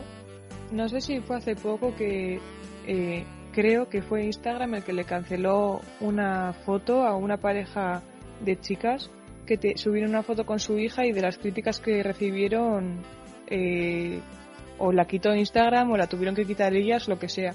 Entonces al final creo que sí, que se sigue viendo mal. No entiendo por qué, porque al final son dos personas que se quieren y mejor que haya dos personas que se quieren, aunque sean del mismo sexo, antes que otras que se andan matando por ahí. Pero sí, sí que creo que sigue presente. Yo creo que ha avanzado bastante y que ya no se censura tanto las cosas que tienen que ver con la homosexualidad, pero sí que todavía tiene que haber un avance enorme, enorme, enorme, enorme.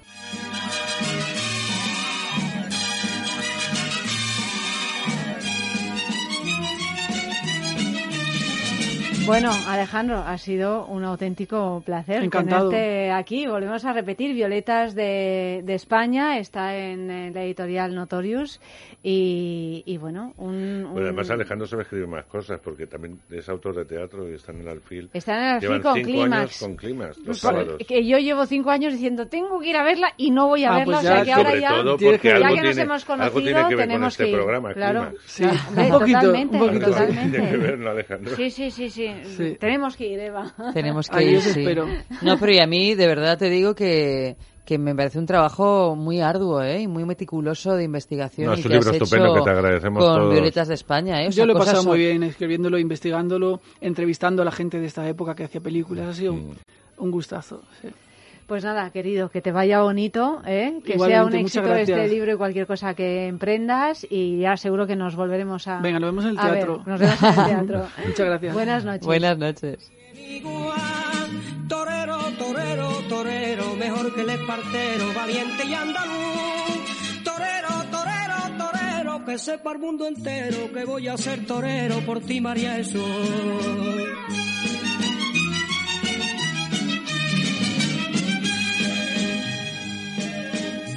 Yo no le temo en el ruedo que se me arranque la fiera, pero en cambio me da miedo de tus ojos, compañera.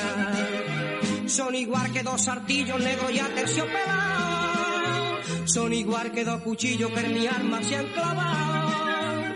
Mi pena y dolor te quiero brindar por verte llorando sin pestañear.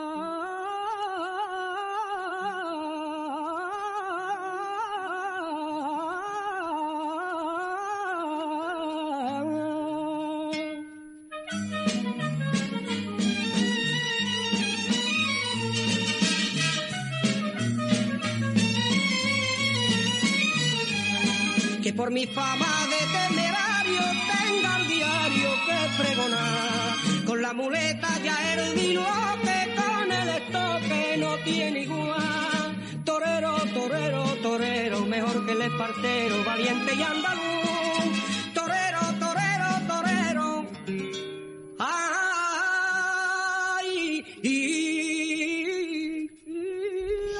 Bueno, Andrés, Ay, eh, me pone los pelos de punta a mí este te pone hombre. los pelos de punta. Yo creo que vamos a acabar la entrevista con las cosas del querer. ¿Son las cosas de la vida? ¿Son las cosas Qué del bonita querer? película. Eh, ¿ves? Otra película con temática gay. Fantástica. Sí, También. sí, ¿Cómo no? Claro Eh, que sí. Porque además eh, también hablaba ahí de, de otro grande de la copla, ¿no? Como fue Miguel de Molina. Miguel de Molina, y que cuenta también con hizo- un detalle todo su periplo. Claro, que Sí. también fue el duro. Bueno, es que me da pereza hablar de cine esta semana. ¿Por qué me da pereza? A ver. Porque tengo que hablar una vez más, y van muchas, eh, de algo que a mí no me interesa nada, como es la Guerra de las Galaxias. Pues no hables. no, pero hay que hablar, hay que hablar.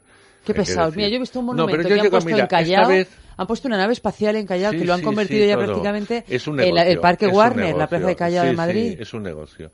Mira, yo Bueno, evidentemente que es un negocio. Sí, pero claro. total. Yo, pero llega a una, con- a la- a una conclusión. Esta vez fui más sereno. Digo, no, no te vas a cabrear, dura dos horas y media. No te pongas de los nervios desde la primera secuencia. Y llegué a la conclusión, viendo la película, yo iba analizando. Y dices, porque ocurre una- un fenómeno, quiero contar el fenómeno que pasa con la Guerra de las Galaxias entre los fans. Porque es una película pensada para fans. O sea, la saga es para fans. Da igual eh, que vean que está, que es cansina, que no aporta ya nada nuevo, que no hay nada fresco, que no hay nada. Eh, no importa, ellos siguen empeñados. Cuando pasan los años, critican, se quedan con la trilogía original y critican estas, pero van todos como cabras. Eh, entonces, como cabras por un monte. Cuando eh, eh, te preguntan, ¿has visto la película? Sí. No me digas nada, no me digas nada, no me digas nada. Y yo digo, ¿pero por qué de cualquier película se puede contar el argumento? Y estos se empeñan en que no quiero saber nada y se tapan los oídos. Bueno, ¿sabes cómo se pone? Para eh? disfrutarla te en lo hablo, toda su Te lo extensión. hablo en, en, en redacción y tal. Y viendo la peli, eh, me di cuenta de una cosa. Tienen razón.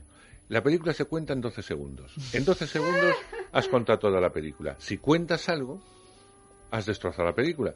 Pero de verdad, el argumento y de lo que va, lo cuentas en 12 segundos. Pero sigue siendo la firma George Lucas. No, no, Lucas fue el productor en su momento, vendió los derechos, sigue cobrando, bueno, vendió los derechos por 5.000 millones de dólares o no sé Y cobrará cuánto. a lo mejor un Y millón de dólares por cada película, ¿no? Por película, derecho sí, de porque autor. sigue poniendo Lucasfilm y tal.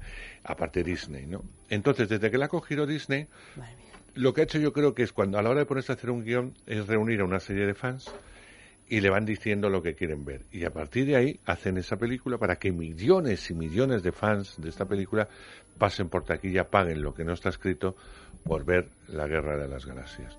En esta ocasión, y no voy a contar prácticamente nada, es un guiño continuo anteriores películas, anteriores personajes, a anteriores situaciones en la que empieza con mucha acción. Hay una secuencia tranquila que no interesa a nadie, eh, pero para, para que se relaje. De nuevo la acción, otra secuencia más tranquilita y así continuamente para explosión, explosión y llegar a un final que nunca es un final porque hay que ver otra entrega. Entonces me parece una tomadora de pelo absoluta, pero da igual. Ellos no lo consideran así, salen emocionados, salen tal. Yo en el pase de prensa que vi, pues veíamos a una serie de periodistas que no somos fans y que intentamos buscar algo de frescura, algo de regeneración, algo que sí, que ya sabemos que los efectos especiales son muy buenos y, y que los animalitos nuevos que sacan son muy monos eh, y que ahora el robot este redondito pues les hace gracia a los niños. Y todo eso, vale, pero buscar algo. Y es que no hay nada. Entonces salíamos un poco mm, eh, nos alucinaba la cara de nuestros colegas que porque como no la pueden justificar porque no se puede justificar ellos eh, son gente que tiene que hablar de cine pero entonces ponen la pose fan y van por encima. Entonces dicen las tonterías que dice el señor que va a, a pagar sus 10 euros eh, disfrazado, mm, porque muchos van disfrazados a ver la peli. Bueno, pues para ellos. Yo eh, solamente admiro una cosa y es el esfuerzo titánico de todos los actores que intervienen en la peli para darle algo de credibilidad, algo de chicha a unos personajes que no existen. Y como no existen, eh, tienen que, que- que hacer virguerías para para ver que eso lo están haciendo en serio y que, y que mm, se supone que hay un personaje Para creérselo, vamos. porque es tor- eh, terrible Eh, bueno, yo no sé si ha tenido la suerte o la desgracia de un documental que para mí es una comedia y es casi una película. Te olvidas del minuto uno, que es, una, es un documental para entrar en lo que puede ser una película de ficción, que es Muchos hijos, eh, eh, un mono y un castillo. Eh, la película de, de Gustavo Salmerón. Una película eh, que na- ha nacido después de mucho esfuerzo, después de muchos años, de este actor, fantástico actor por otro lado. Que ya yo no le- trabaja mucho, ¿no? No, al que le echo mucho de menos, y le echo mucho de menos en el teatro, porque es un actor fantástico de teatro, pero bueno. Eh, bueno, un empeño personal, que yo creo que le va a salir muy bien luego para hacer otro tipo de cine, eh, en llevar un poco la historia de su familia, pero fundamentalmente la de su madre, una madre excéntrica, a todos los niveles, al espectador, a entender a esta madre. Esta madre lo que te produce son carcajadas, pero no carcajadas porque sea patética, sino porque es tan original, es tan distinta, es tan Bueno, extraterrestre. y es que acabas queriéndola Claro, como sigue enamorándote. O sea, es una gran eh, embaucadora. El propio Guillermo lo dice. Es una embaucadora que es capaz de embaucar a su marido con el que lleva casado toda una vida. Que le tiene embaucar- frito. Le tiene Le tiene frito, pero vamos, embaucar. Que le eche en cara que ya no la toca porque está gorda, ¿no? No porque hayan pasado años y el el hombre haya tenido un infarto. lado, aguantando el tirón. Aguantándole todo. Que lo que más le gusta es el pan con mantequilla, aunque no lo pueda comer. Bueno, ¿no? Andrés, y a propósito de las Navidades, tienes que decir lo del Belén. Eh, bueno, el Belén que lo pone eh, antes que nadie, lo pone en noviembre más o menos, y hasta, hasta después del verano no lo No lo quita, pero es Y que, además le Eva, es que lo riega. En verano lo riega para lo que- va regando para que no se para seque. que el césped no se seque y todo. Ay, ella como Dios. si fuese una planta. ¿Por qué tiene que quitar ella? eh, no, no. No, ella- con lo que Enamorada cuesta. del Belén. O sea, Claro, con lo un que cuesta montarlo. como Sí, esta sí, mesa. sí, sí. Sí, sí, no, no, o sea, cosas de estas Que está- es que son reales, porque las ha sacado de, bueno, pues de, de las cosas que cuenta la madre y esos hijos, que se ve que son con personalidades muy fuertes, el propio Gustavo Hombre. tiene una personalidad muy fuerte, pero cómo se dejan embaucar con esa madre que les logra convencer de las cosas más absurdas, es decir, logra convencer a su marido que una vez que ha tenido una herencia mm, pero Considerable. bastante considerable, le dejase comprarse un castillo porque era una de sus ilusiones, eh, o un mono que se tuvo que deshacer de él porque el mono se le dedicó a morder. Y Bueno, era un claro, incordio. es que un mono, pues, y era un tiene esas incordio. cosas, unas claro, mordía y era peligroso. eh, y eso la traumatizó mucho, porque ella era una de sus ilusiones tener un mono con el que convivió con todo y con eso un año. Luego ya él lo dieron. Bueno, pues cosas de estas que no podemos desvelar mucho para que la veáis. Sobre todo si la vais a ver con público, os vais a morir de la risa no, y es, no eh, y no se va a poder oír. A mí me Es comentaba uno de los hitos de este año. a mí me contaba la distribuidora que eh, cuando hay mucha sala, o sea, cuando ha hecho los pases con mucha gente, eh, el proyeccionista sabe cuándo tiene que subir el sonido, Porque la las carcajadas son tan fuertes que no te dejan oír todo lo que viene a continuación. Bueno, qué O ganas sea, de verla, la es verdad. que hay ¿eh? momentos... Este viernes estrena se mañana. estrena este viernes, ¿no? La propia madre de Gustavo, eh, eh, Julita, Julia, que se llama así, en la vida, en la vida normal, vamos, ella dice que por qué ir a ver a Yoda, ¿no? Que primero A la la- vean a a la ella, galaxia. que la de Yoda va a estar mucho tiempo. Claro, la lleva hasta el menos. Y ahí tiene razón, ¿no? Y ahí tiene razón, o sea, que vayan Yo, yo a propongo de verdad que presenten a la madre de Paco León y a la madre de Gustavo Salmerón dos, y a la abuela de Dani de Guzmán y que se vayan a cenar Las entre tres. las Y tres grabar- y grabar y esa- grabar esa conversación. Y grabar esa porque- conversación que puede ser auténticamente Oye, y una genial. cosita, Andrés, a ver si nos queda un minutito de tiempo. Háblanos de una película que se estrenó el viernes pasado y que no nos dijiste nada, pero yo leí unas críticas fabulosas. ¿Sola en la playa por la noche? ¿O en la- Sí. por la noche sola en la playa? Sí, sí. Es una película eh, Coreana. coreana que no creo que a todo el mundo le guste, pero a mí me fascina mucho esta película, porque además tiene mucho que ver con la vida real de la propia protagonista, ya que el director fue sumisa a su amor y ya le dejó. Pero no Ah, ya le dejó. Ah, sí, ya le dejó. Yo pensaba que pero lo había con- él. Pero con todo y con eso, él la llamó para que sea la protagonista y de alguna forma habla de esa relación, sin ser eh, la relación, habla de una relación de amor muy curiosa. Es ¿Y una película gustó? muy bella, a mí me gusta. Bella, vale. Pero tengo que reconocer que es para un público que estamos muy acostumbrados a ver lo que se llama versión original, ir al cine. Claro, a bueno, ver no creo que se películas estrene en no otro tipo de sean cines, ¿no? americanas, italianas o francesas, sino meternos en cosas finlandesas, en cosas suecas, en cosas que nos den otra oportunidad de ver otro tipo de cine. Bueno, hasta aquí hemos llegado, Andrés. Muchísimas gracias. Nada, a ti. Hasta la semana que viene. Eva, lo Buenas mismo. noches. Vamos a descansar un poquito. Buenas noches. Ha realizado el programa Malio Varela y ya sabéis que nos tomamos unos días de descanso, pero el lunes es- volvemos a estar con vosotros, pues para lo de siempre, para hablar de sexo, que es lo que nos gusta, a partir de las doce y media de la noche, aquí mismo en Es Radio.